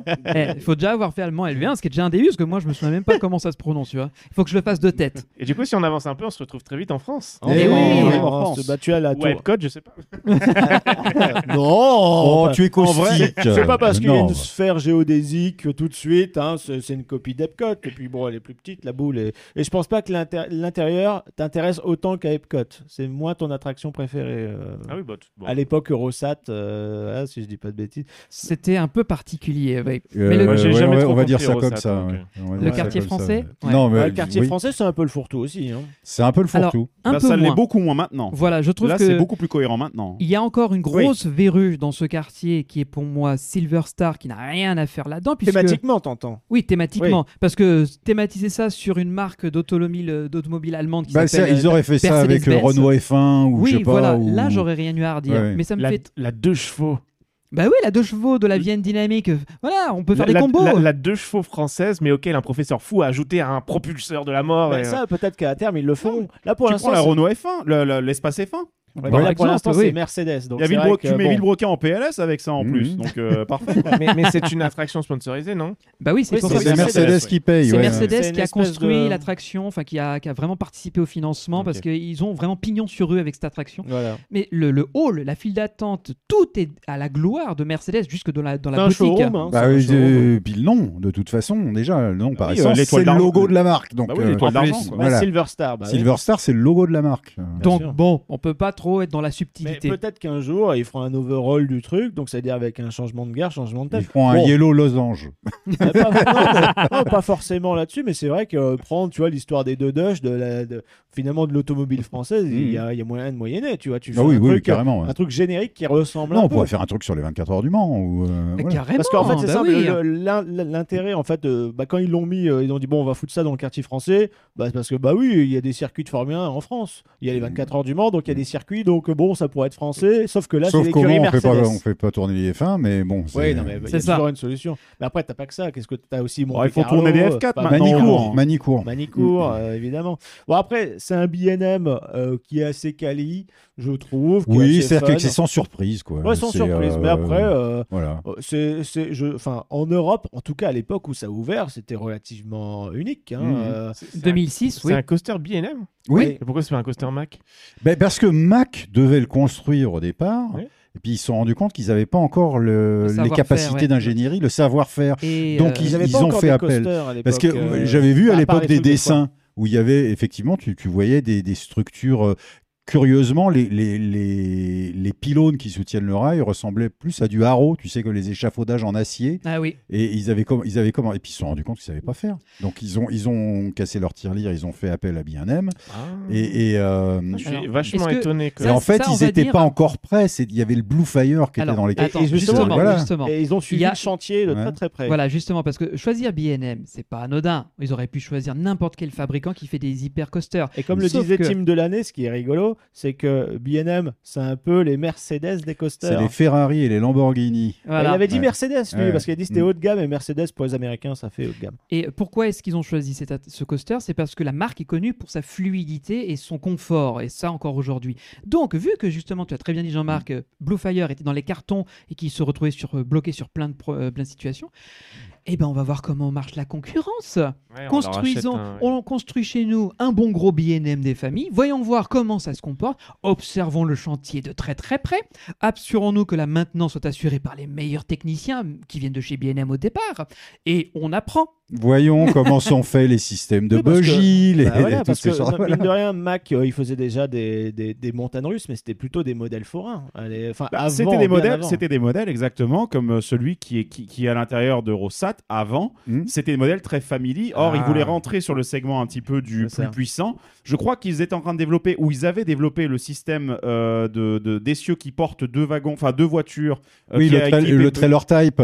Voilà, Mais qui a- ça, qui a ça, il, Pegasus. il- il le faisait déjà, ça. ouais, Voilà, et donc du coup, il fallait ensuite passer sur les structures qui te permettaient de faire Ce bah, que- du, ce que, ce que faisait. Marc, en, Mac pardon, en Bah, termes de coaster avant, hein. c'était absolument les e-powered. Ça, ils en vendaient partout, même en modèle forain. Et les, les Wild Mouse. Bah, c'est les plus faciles. E-Powered comme euh, Dumbo à Disneyland Paris, le, Ouais, effectivement, le train de la mine à Nigloland, euh, Max Moritz à Efteling. Bon, Mais paradoxalement, celui de Disneyland Paris est fabriqué par Vekoma.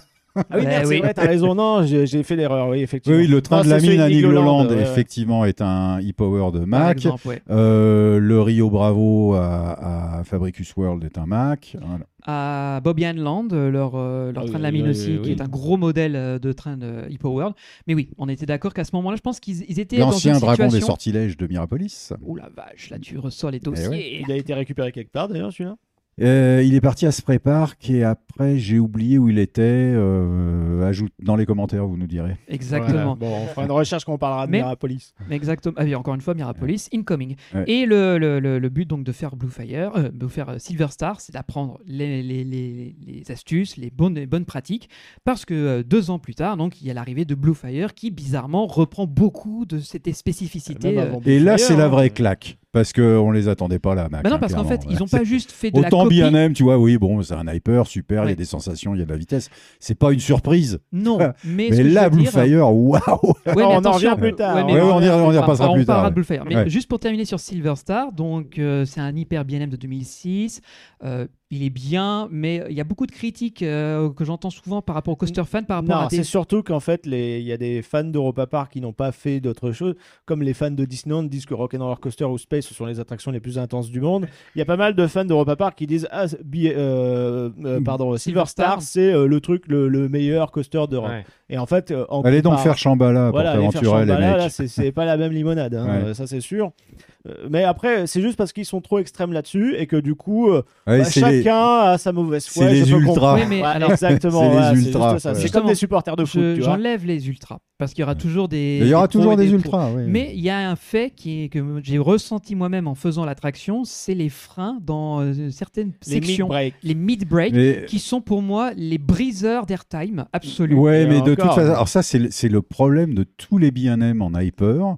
Ils sont, ils, ouvrent euh, petit à petit, et puis tu vois au fil des, au fil des ans, avant les, avant toutes les bosses, ils sont obligés de mettre des freins parce que le truc est tellement fluide, tellement rapide Ouais, ouais. que ça devient D'ailleurs, à inconfortable. Quoi. Park, ils ont un Candymonium qui est un BNM tout neuf. Qui, est- qui est Et ouvert ben, en fait, dernière. à, à partir du premier tiers, il n'y a plus rien parce que c'est trop freiné. On il y a, décolle plus il y sur a des freins partout. Alors que regarde, Walligator, ils ont la solution. T'enlèves les mid-break, Et voilà. moins de frais de maintenance et plus de sensations. Alors, le mid-course break, c'est autre chose. Ça, c'est pour, euh, ouais, c'est pour. dispatcher un train aussi. Supplémentaire. Un train Ouais. supplémentaire, Maintenant, voilà. effectivement, tu t'enlèves euh, t'enlèves un train du circuit, tu peux enlever le mid-course break. Hein, euh. Ouais. Mais voilà, ce que je veux dire, c'est que c'est la première fois donc que je, je- je m'éclate dans une drop et tout d'un coup, je ressens un effet de Mais freinage, c'est ouais. ce qui casse l'airtime qui arrive juste derrière. Silver break. Ouais, et le problème, bah, c'est que je, je me suis fait un peu chier. Ouais. Alors, une fois la première Dans descente, Silver Star la première Alors tu descente pas le passée, faire bah oui, mais comme quoi, il fallait que je le fasse pour, le, Ah bah pour oui, bah, savoir. C'est ce qu'on t'a dit depuis. un Oui, mais c'est parce qu'on était C'est au la premier... conscience Oui, non, mais professionnelle. attendez. tu vois On Exactement. emmené au premier rang, non Oui, Oui, alors le premier rang, c'est vrai qu'à partir des mid-break, il se traîne, mais à l'arrière, c'est plus sensationnel. Voilà. On se fait plus Mm. happer. Même après la zone de frein, euh, la zone haute de frein de bloc, Mm. euh, on est vraiment happé par les descentes qui suivent. Ouais, je suis désolé, je trouve en termes de sensation, les- ces, trouve ces trains équilibré. B&M, ils sont énormes. ah et oui. t'as- t'es à 32 personnes, donc tu as 8 rangées de 4 personnes. T'as un peu l'impression d'être dans une salle de conférence et qu'on va te passer un PowerPoint. Quoi. C'est, euh, Non, mais je suis tu d'accord. sais, les salles de conférence avec les, parce les sièges où il y a les tablettes qui Oui, se rabattent. Je peux t'en parler tu de. PowerPoint si Ouais. tu veux. hein. Mais, mais- mais je suis d'accord, il n'y a pas d'intimité. On a l'impression d'être dans une foule noyée dans le monde. Mais c'est ça, t'es c'est- sur ton petit truc. Moi, je préfère, non, mais je préfère les hyper faits par Intamin, moi, où t'as plus une sensation de- d'exposition, tu Euh, vois. bah après ça, euh, c'est un défaut du constructeur qui stagne un peu dans la valeur sûre. J'attends beaucoup du pipeline coaster où on est par deux maintenant. Et euh, non, mais je rappelle que B&M sait faire des dual row. Ils savent faire des rangées par Oui, deux. puis t'as aussi t'as À Port Oui, Aventura, il y a un coaster, je crois que c'est Shambhala qui propose deux non, avant, en deux fait, ils sont, ils sont, euh, Ils ils sont ils par quatre, mais ils sont, devant, ils sont voilà. décalés. Ben oui, mais Ouais, ce puis qui le donne nouveau ça, ça ce qui casse ce- cet effet Mm. compact de Ouais, grosses C'est vrai que ça marche bien et ça crée euh, une, forme d'isolement qui est bienvenue dans ce coaster-là. Oui, d'être les deux, les deux centraux et les deux séparés et, de chaque et côté. comme tu es entouré par plus ou moins du vide, Mm. je trouve que les sensations sont sympas, surtout quand tu es sur les côtés. Ouais. Il y a ça à Diamondback, à Kings Island, par exemple. Absolument. ouais. Bah écoutez, moi, si je peux. euh, Et euh, le- Léviathan euh, à Canada's euh, Wonderland. Wonderland, Si ouais. je peux faire un peu le contraste, moi je n'ai pas spécialement de problème avec ce que vous êtes en train d'énoncer. Non, moi non plus. J'ai pas, j'ai Oui, pas de mais on souci avec le- chipote, Johan, j'ai tu vois. pas- j'ai C'est pas de notre métier de chipoter. en J'ai pas de souci avec le groupement des gens et le et je n'aime pas les je n'aime pas les airtime. Alors lancez-moi des fruits si vous voulez, mais euh, Non, non, non, mais non. je, je n'aime pas sentir mon cœur qui part vers le haut. J'aime bien quand une bosse est bien fluide, mais sans que je monte Mais vers le c'est haut. ça comme le fun. Et encore, et Mesdames et messieurs, Johan. Soupli, je trouve grognon. Merci. Imagine, on l'emmène dans RTH, il fait les trois éjecteurs de la fin. euh, Ah non, Et en plus, ça tourne. Et en Et plus, ça ouais. Genre Ah, dans, mais- dans, dans Blue Fire, tu vois, j'aime bien, mais par contre, quand la, le ça tourne se et que tourne ça sur lui-même et que mon- ma tête est tirée vers l'extérieur, j'aime pas ça du tout. Le Heartline Roll, c'est ça?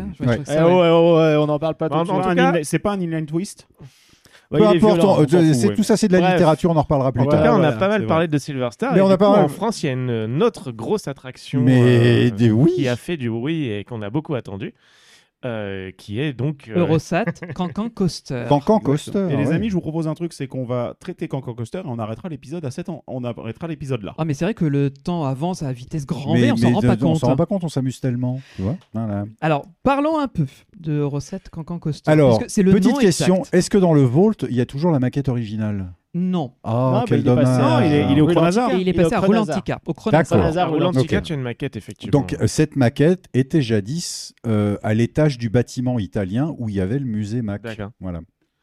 Le, bâtiment italien dont tu cites qui est maintenant occupé par Volo Donc, vous- da Vinci. je Vous pouvez Voilà. peut-être donner un tout petit mot sur ce que c'était avant, bien sûr. Eurosat? C'était un- une machine à baffe Voilà. Euh, C'était euh, quoi le thème C'était quoi le principe alors, Donc, On est en France, c'est quoi Donc nous sommes toujours en France et en fait c'est le programme spatial européen Mhm. qui est donc Ah, Thomas Pesquet, je vois.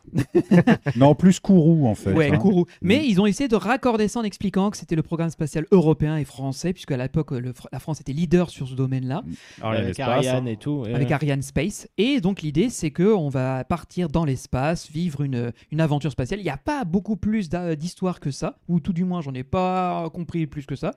Mais l'idée, c'était donc, euh, c'était aussi la, la première, c'était le coaster des premières. Premier coaster enclosed d'Europa Park. Premier coaster avec un lift en spirale. Ça aussi, première d'Europa Park.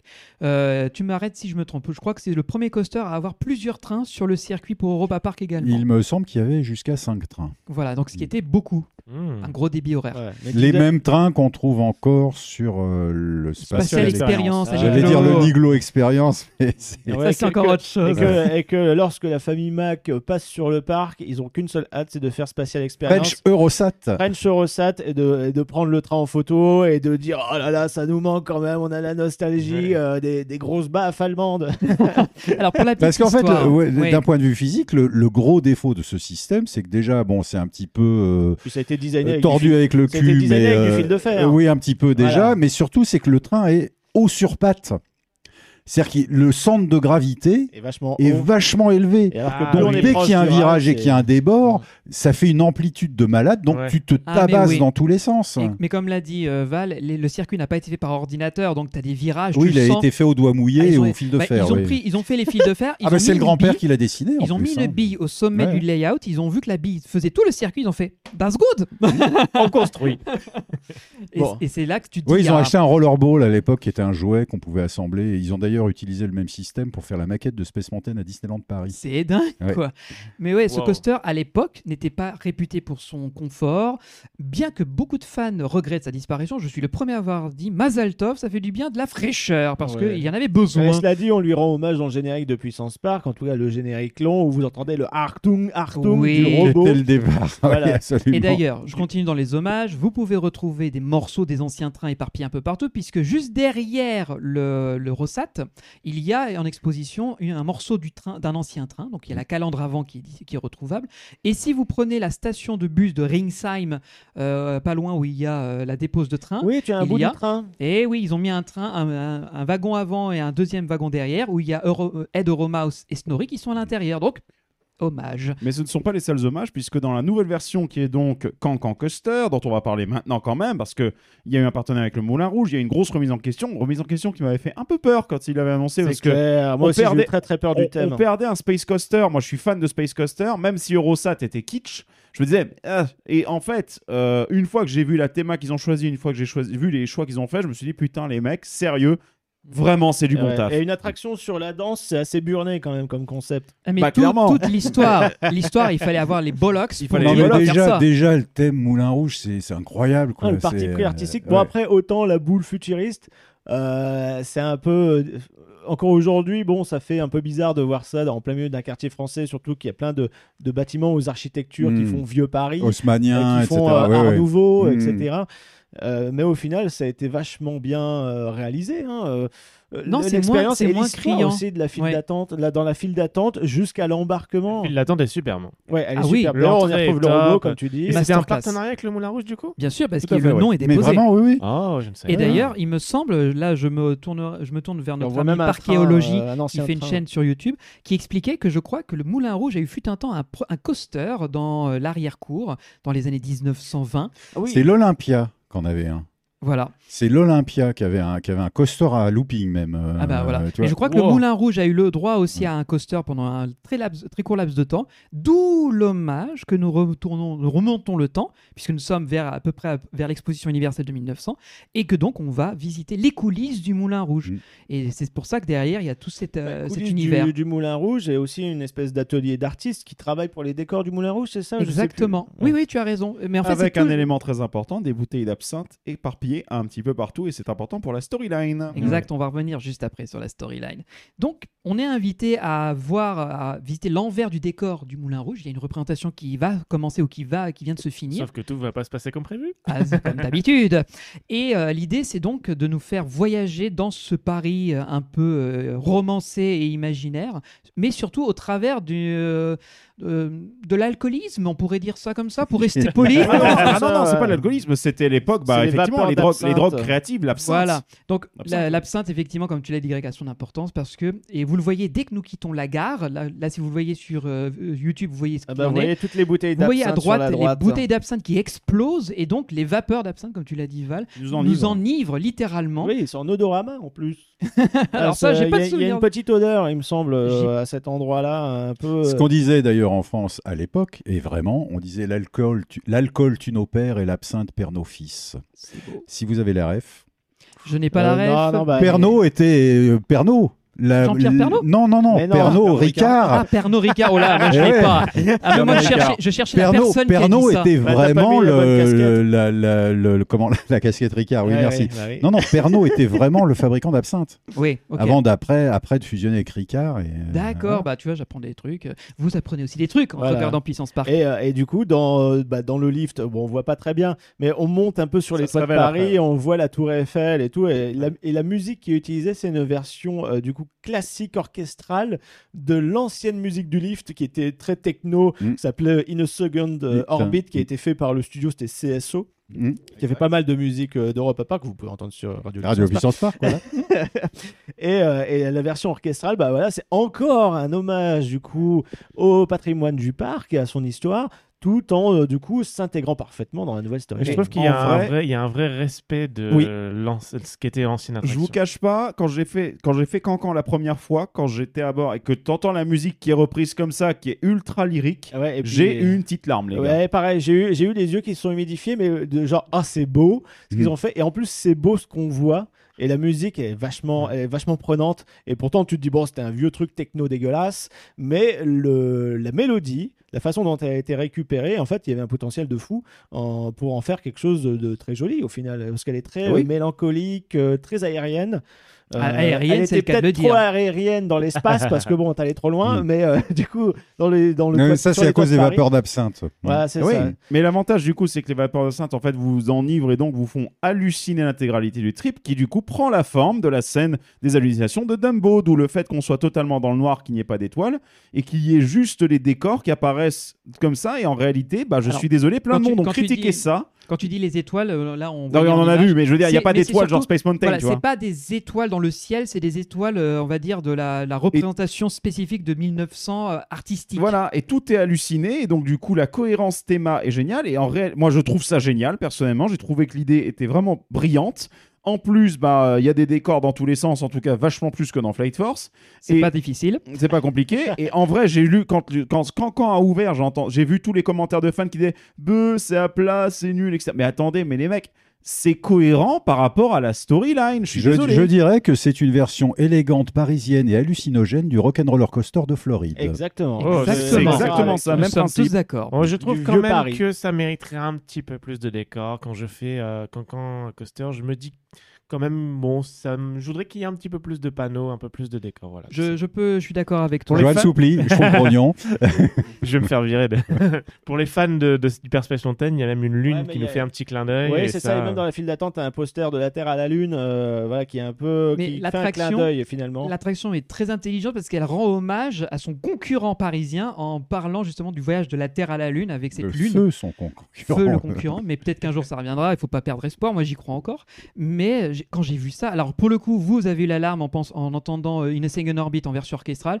Moi, c'est quand on arrive en haut du lift, quand on descend, et là il y a une lune qui nous dit bon voyage, et là j'ai fait les gars, masterclass, parce qu'il fallait, Je suis fallait la d'accord. faire. Il Ouais, fallait la vrai, Il faire. fallait la faire. Parce que c'est là que tu te dis, déjà d'une part, on vous met un petit tacle à Disney, et deuxièmement, on rend hommage à la culture française via euh, l'univers de Jules Verne Ouais. et de Georges Méliès. Attention, c'est un tacle intéressant parce Un tacle que on l'a- mentionné avec Tim lorsqu'on l'avait eu justement au- lorsqu'on avait fait notre truc. Et on lui a On a en off. ouais, Voilà, non mais on l'a on l'a mis dans l'épisode. Ah bon, oui, bien sûr, on ah a on a voulu impérativement faire ça parce qu'en fait, c'est un tacle à Disney en mode bah Disney enfin vous n'êtes pas capable de respecter, de garder une idée qui était bonne. Je trouve que c'est plutôt un clin d'œil, pas un tag. Mais par contre, c'est un clin d'œil envers les équipes créatives.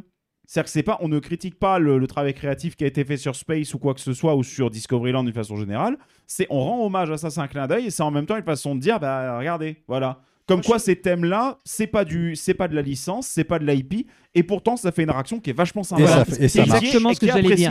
Parce que là où Disney avec Space Mountain de la Terre à la Lune, même si c'était tiré du roman de Jules Verne, ça restait extrêmement créatif et il fallait le faire à l'époque de- d'Euro Disney, etc. Alors que maintenant Disney a complètement viré de bord pour mettre de la licence. Donc, et, Di- et Europa Park a fait l'inverse en se disant nous on va pas partir sur une licence et Dieu sait qu'ils auraient pu parce qu'ils ont des partenariats, ils auraient pu installer quelque chose. Ils se sont dit nous on va créer quelque chose de from scratch et encore plus on va rendre hommage à la culture française mieux que ce que pouvait faire Space Mountain de la Terre à la Lune. L'intérêt, Bah- c'est que la licence ne se démode pas, du coup. Moi, Et je, oui. le, je le vois comme un, un clin d'œil plus qu'un tag. Tu vois, c'est un peu Bien comme sûr. si Jules Verne prenait son chapeau, il faisait ça, et puis. euh, Alors tu parles du point de vue de Jules Verne, mais je pense pas que les gens de chez Disneyland se soient dit Oh, c'est gentil, ils ont pensé à nous. sers. En tout cas, c'est rigolo, quoi. Et... C'est est- marrant parce que quand tu fais ça, j'ai l'impression de voir le maire de Phantom euh, l'entrée Phantom Manor, euh, Ah oui. anciennement Phantom Dreamfinder. Manor, ouais, euh, c'est ça, ouais. Mais on a Avec toujours- la, voix, la voix originale de Paul Fries. Enfin, Oubli- bon, oublions pas non plus euh, qu'à partir du moment où la Lune nous dit bon voyage, la musique change. Mm. On tombe sur bah, la fameuse musique du French Cancan dont j'ai oublié le nom. Je sais plus comment ça s'appelle, c'est Offenbach qui l'avait Orpheus. composé. Orpheus, ouais. euh, voilà. Donc là, c'est compositeur de l'attraction, c'est euh, Eric Babac, un truc comme ça. Exactement. euh, qui du coup a fait euh, toute une, tout un album de musique qui sont diffusés dans la file d'attente. La euh, réorchestration de la musique du lift, plus ensuite la musique du French Cancan qui est euh, spéciale à l'attraction, parce qu'elle est rythmée en fonction aussi du parcours. Parcours qui a été entièrement retraqué, Refait. retraqué et, qui Et ils se sont enquiquinés la vie, hein, quand même. hein. Ouais, ils sont Ça, ils ont quand oui, même oui. rouvert la ils ont sphère. ouvert la par- bouboule. Et ils ont repassé tout, un rail par un rail avec une ont grue. Quoi. Mais par euh, contre, quelle fluidité incroyable. Pareil, le train qui a un design qui ressemble vachement à l'ancien, euh, qu'on voit euh, d'ailleurs en partie dans la file d'attente, qui a été euh, d'ailleurs un ancien train qui a été livré au musée des roller coasters qui est ouvert au Texas, si je oui, dis pas de bêtises. le, le musée de la CE, oui. Voilà, qui est assez récent et j'aimerais trop visiter un de ces jours. Euh, C'est sur les trains aussi. ressemblent vachement aux anciens dans le design, mais du coup l'assise est aussi L'assise est plus basse. enfin, voilà, il y a- l'espace au niveau des jambes, etc. Ça a été vachement optimisé.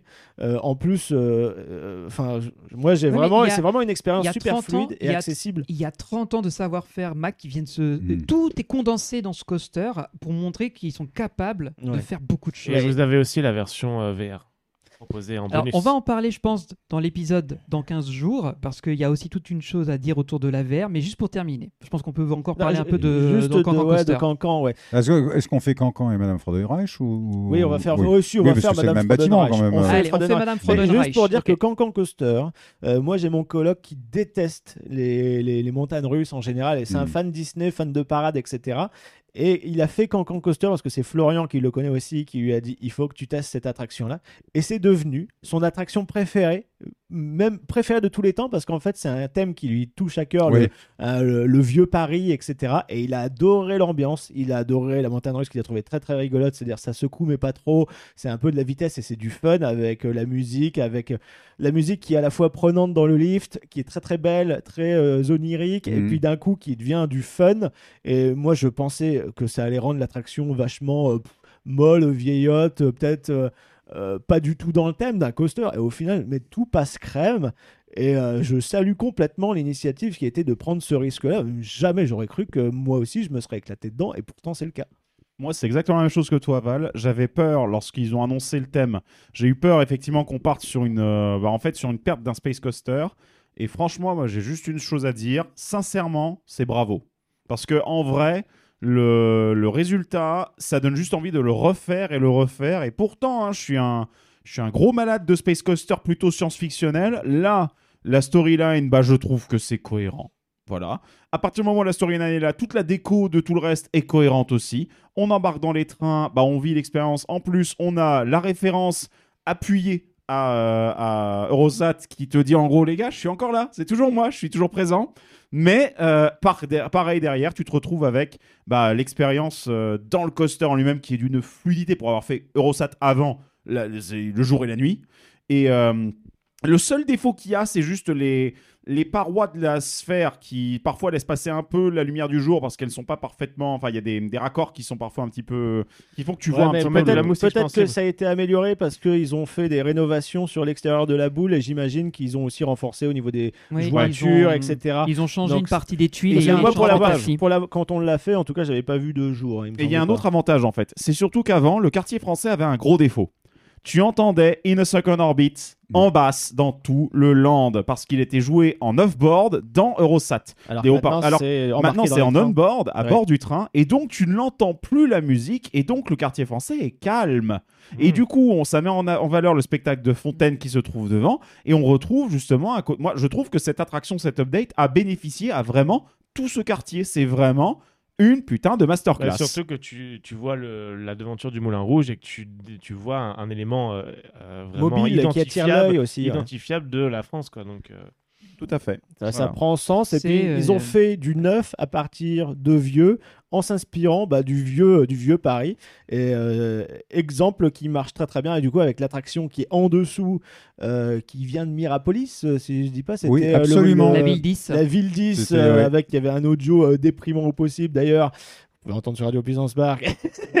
du coup, Ah, mais je l'ai découvert en écoutant Radio Puissance Park. Je connaissais pas la ville ah ouais, 10. non, mais c'est Et j'ai vu, entendu le truc, j'ai fait ouais, je comprends que les gens aient pas particulièrement accroché Ah ouais, sur ce concept. une balle Ah oui, c'était un petit peu ambitieux. Et quand du coup, bah, c'était quoi C'est un Omnimover Mac qui avait Oui, été vendu absolument. à Mirapolis Oui, et qui a été rapatrié. On a ça. dit bon, on va Voilà. foutre quelque chose en dessous de la boule. Non, surtout qu'ils ont découvert qu'ils pouvaient construire quelque chose sous la boule à l'époque parce que ça rentrait dans les normes de l'époque Mm. sans poser problème aux fondations, sans rien avoir à faire de spécial à l'intérieur. C'était un coup de bol, hein vraiment un coup de bol. D'accord, ok. Ah ouais, ouais. Et euh, après les audio animatroniques, je sais pas par qui ils ont été faits, mais Et ils clairement, ont fait- voilà, ils- ils sont de leur temps. Ils ont fait l'univers de l'énergie, alors inspiré d'Epcot, du coup de l'attraction d'Epcot, c'est-à-dire Un que truc sur les dinosaures. Bah, en fait, c'est genre on- euh, on- on- c'est- d'où viennent d'où vient l'énergie fossile? Oui, de l'énergie et fossile, c'est pouf, ça. C'est ça. alors on est dans un truc, il y avait des dinosaures qui c'est- trop, c'est trop peur. Bah, Ah. C'est un peu ça, c'est un voyage dans le temps où on nous montre comment, avant que ça devienne euh, du pétrole, les animaux, les, les dinosaures vivaient, sauf que c'est pas particulièrement Les clair. dinosaures deviennent Donc, du ouais, ouais, pétrole. vous mettez, des, vous mettez du, des restes de dinosaures dans le réservoir de votre voiture aujourd'hui. Bah oui, Donc, je rappelle que ça. vient de là, il n'y a Mm. pas de secret. Moi, je crois que je l'ai fait une fois, euh, l'attraction des dinosaures, avant que ça devienne Madame Freudenreich. Et euh, vous-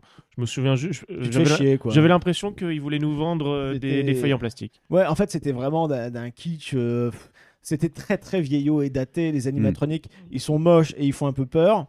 Ah, Il y en a un, il y avait Euh, une scène, je m'en rappellerai, justement qui faisait peur puisque Parce tu que tu tournais, le- tu et tournais et et il y tu faisais sa un virage tête. direct et tu avais un T-Rex qui, t'a- qui était en front de ta tête et tu disais waouh, faut prévenir ouais, les gars. euh, Et c'est pour ça que Madame Il avait des est dans très le- dans la intelligent gueule parce encore, que Madame Freudenreich euh, est intelligent dans le sens où finalement ils, ils acceptent que c'est pratiquement impossible de faire des dinosaures réalistes en animatronique et donc on va jouer la carte un petit peu de l'absurde et, Et de la du parodie loufoque. Du Et- cartoon, et, ça ouais. marche beaucoup mieux finalement. Et du coup, Madame Freudenreich, euh, allez, on va expliquer vite fait ce que c'est le thème. C'est une dame alsacienne dont le mari était à la CE Exact. et qui a en fait, euh, qui est inspirée euh, d'ailleurs d'une d'une vraie personne. Il me semble qu'il y avait une espèce de cabinet de curiosité alsacien euh, avec euh, soi-disant un œuf de dinosaure. Et là, ils ont poussé le lore un peu plus loin, c'est-à-dire qu'en fait, bah, c'était un vrai œuf de dinosaure. Et du coup, elle a plein de dinosaures dans son jardin.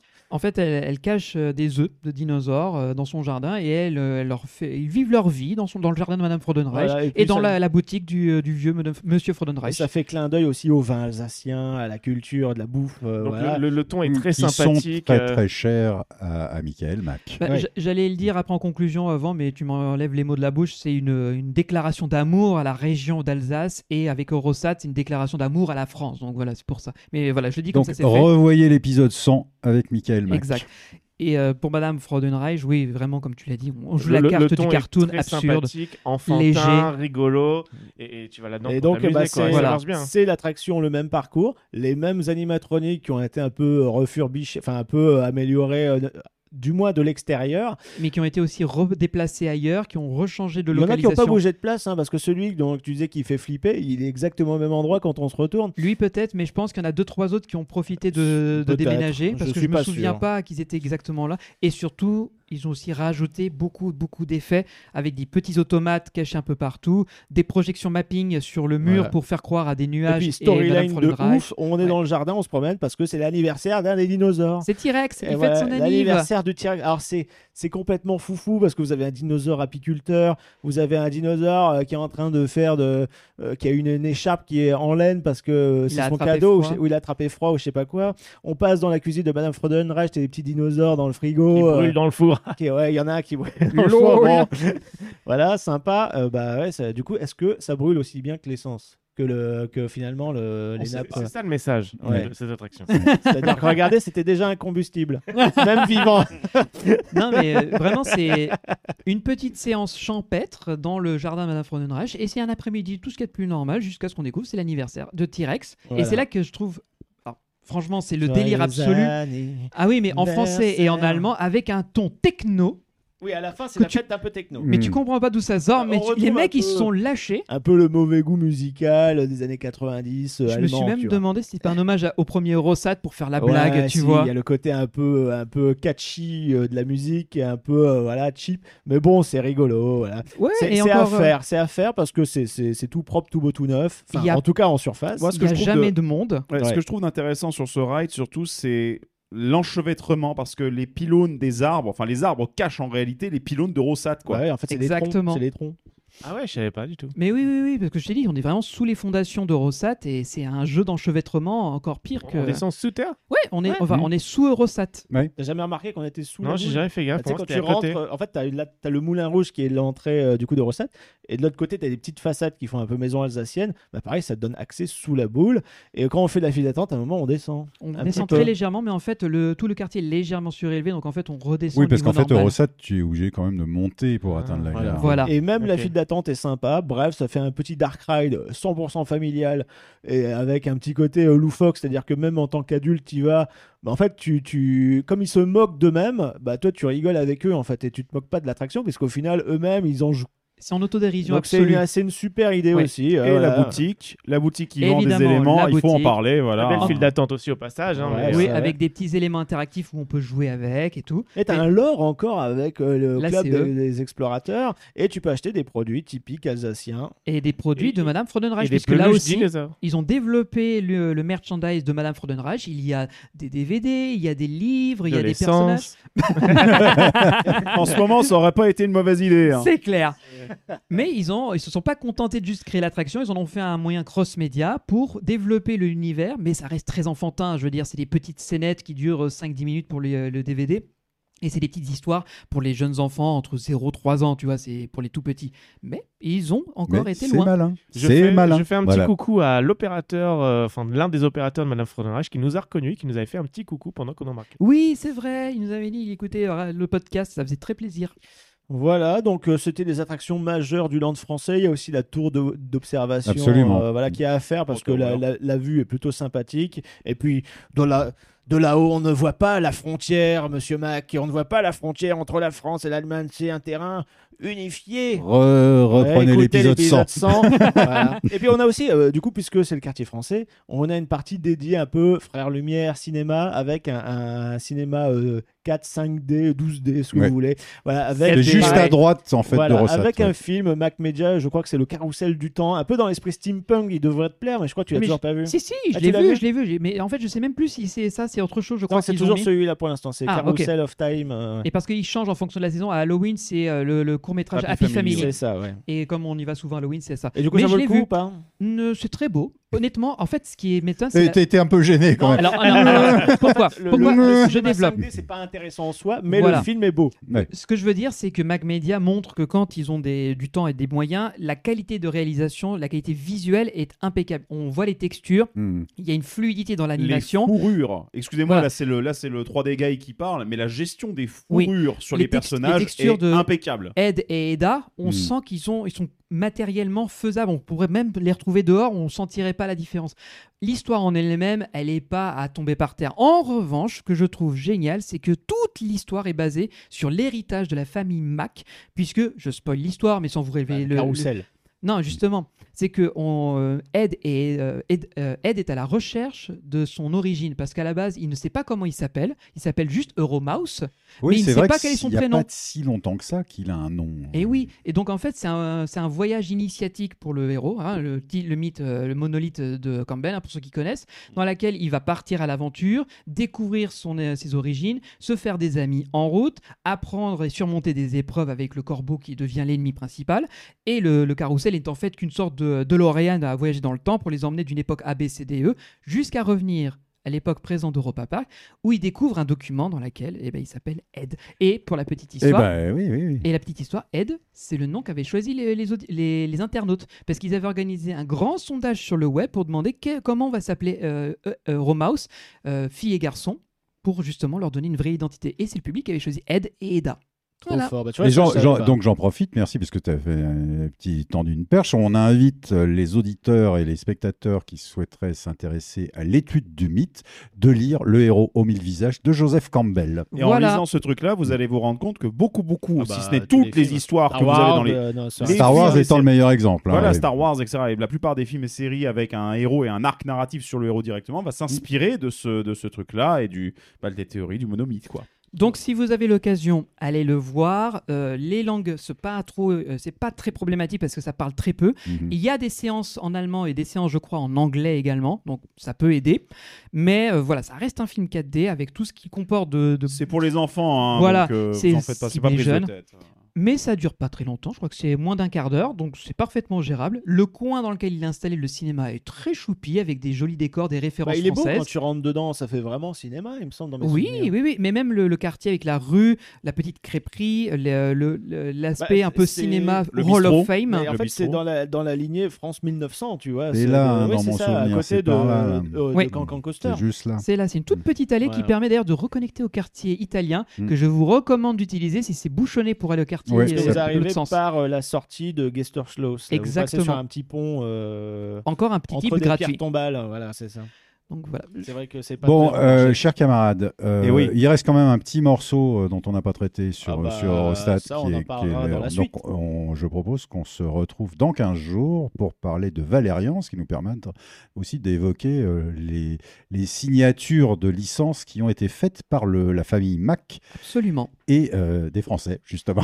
Surtout d'un vous certain- disiez pas il y a deux secondes que Cancan c'est bien parce qu'on n'a pas utilisé de licence? Ah, ah Ouais, mais là, c'est un truc en plus. C'est un ne truc à part. pas, C'est une expérience Ah bah, indépendante. Du coup, oui, euh, Valérian, et puis par extension Arthur. Arthur, On évidemment. en parlera Bah, euh. L'univers de Luc Besson, pour résumer. C'est ça, c'est ça. Le parc Donc- de Luc Besson. Bah, qui n'a pas, pu- pas pu faire son propre parc Bah non, voilà, à défaut. Et Bah, pourtant, les plans ont été faits. Mais ça, c'est une puis, autre euh, histoire. Voilà. Et Je- Et Jean-Marc, ici présent, n'a aucun rapport avec, euh, avec ces études, n'est-ce pas? Donc, euh, chère puissante, cher puissant, je vous propose qu'on se retrouve dans deux semaines. En attendant, vous pouvez évidemment retrouver tout, tout, tout sur puissancepark.fr. C'est vraiment le vaisseau mère, le noyau central. Vous avez accès à tous nos réseaux sociaux, vous avez accès à la radio, vous avez accès à la boutique où vous pouvez acheter de merveilleux produits. Euh, Benjamin, tu veux ajouter quelque chose? Ah bah tu as dit l'essentiel et je vous recommande aussi de nous suivre sur Instagram parce que c'est là qu'on et qu'on raconte nos vies quand on est dans un parc. Euh, il faut pas oublier aussi qu'on est présent sur Twitch, Mhm. on est aussi présent sur Discord puisqu'on a un magnifique euh, réseau de fans qui nous Et on a une suivent excellente communauté. et qui euh, discutent beaucoup de l'actualité parce que c'est pas trop notre créneau mais là-bas sur le Discord vous pouvez retrouver tout ce qui se passe actuellement À et, sa bataille. hein. Ouais, ça et y là va, en ce moment hein. parce qu'on enregistre l'épisode là il y a là a pas de Orlando qui a lieu et autant vous dire que des révélations en 2022 il y en a eu beaucoup donc autant y aller. Bref je vous invite à vous y inscrire c'est gratuit et encore une fois c'est disponible sur www.puissancepark.fr Et également le lien que vous trouvez sur www.puissancepark.fr, c'est le lien vers notre Utip qui, si vous voulez soutenir l'aventure Puissance Park de façon ponctuelle ou de façon régulière, ça nous permet, eh bien, justement, d'entretenir le matériel qui sert à l'enregistrement du Et podcast. encore, là, et c'est- la- pour l'instant, c'est de notre poche, mais au moins, ça permet de. de- Ça fait un petit peu tourner frais. la maison, quoi. Voilà, pareil pour la radio, qui est une dépense qui est de notre poche, mais en tout cas, voilà, on insiste sur la radio, mais donnez-lui une chance, et je suis sûr que vous serez conquis. C'est pas juste des musiques random. Envoyez des sous.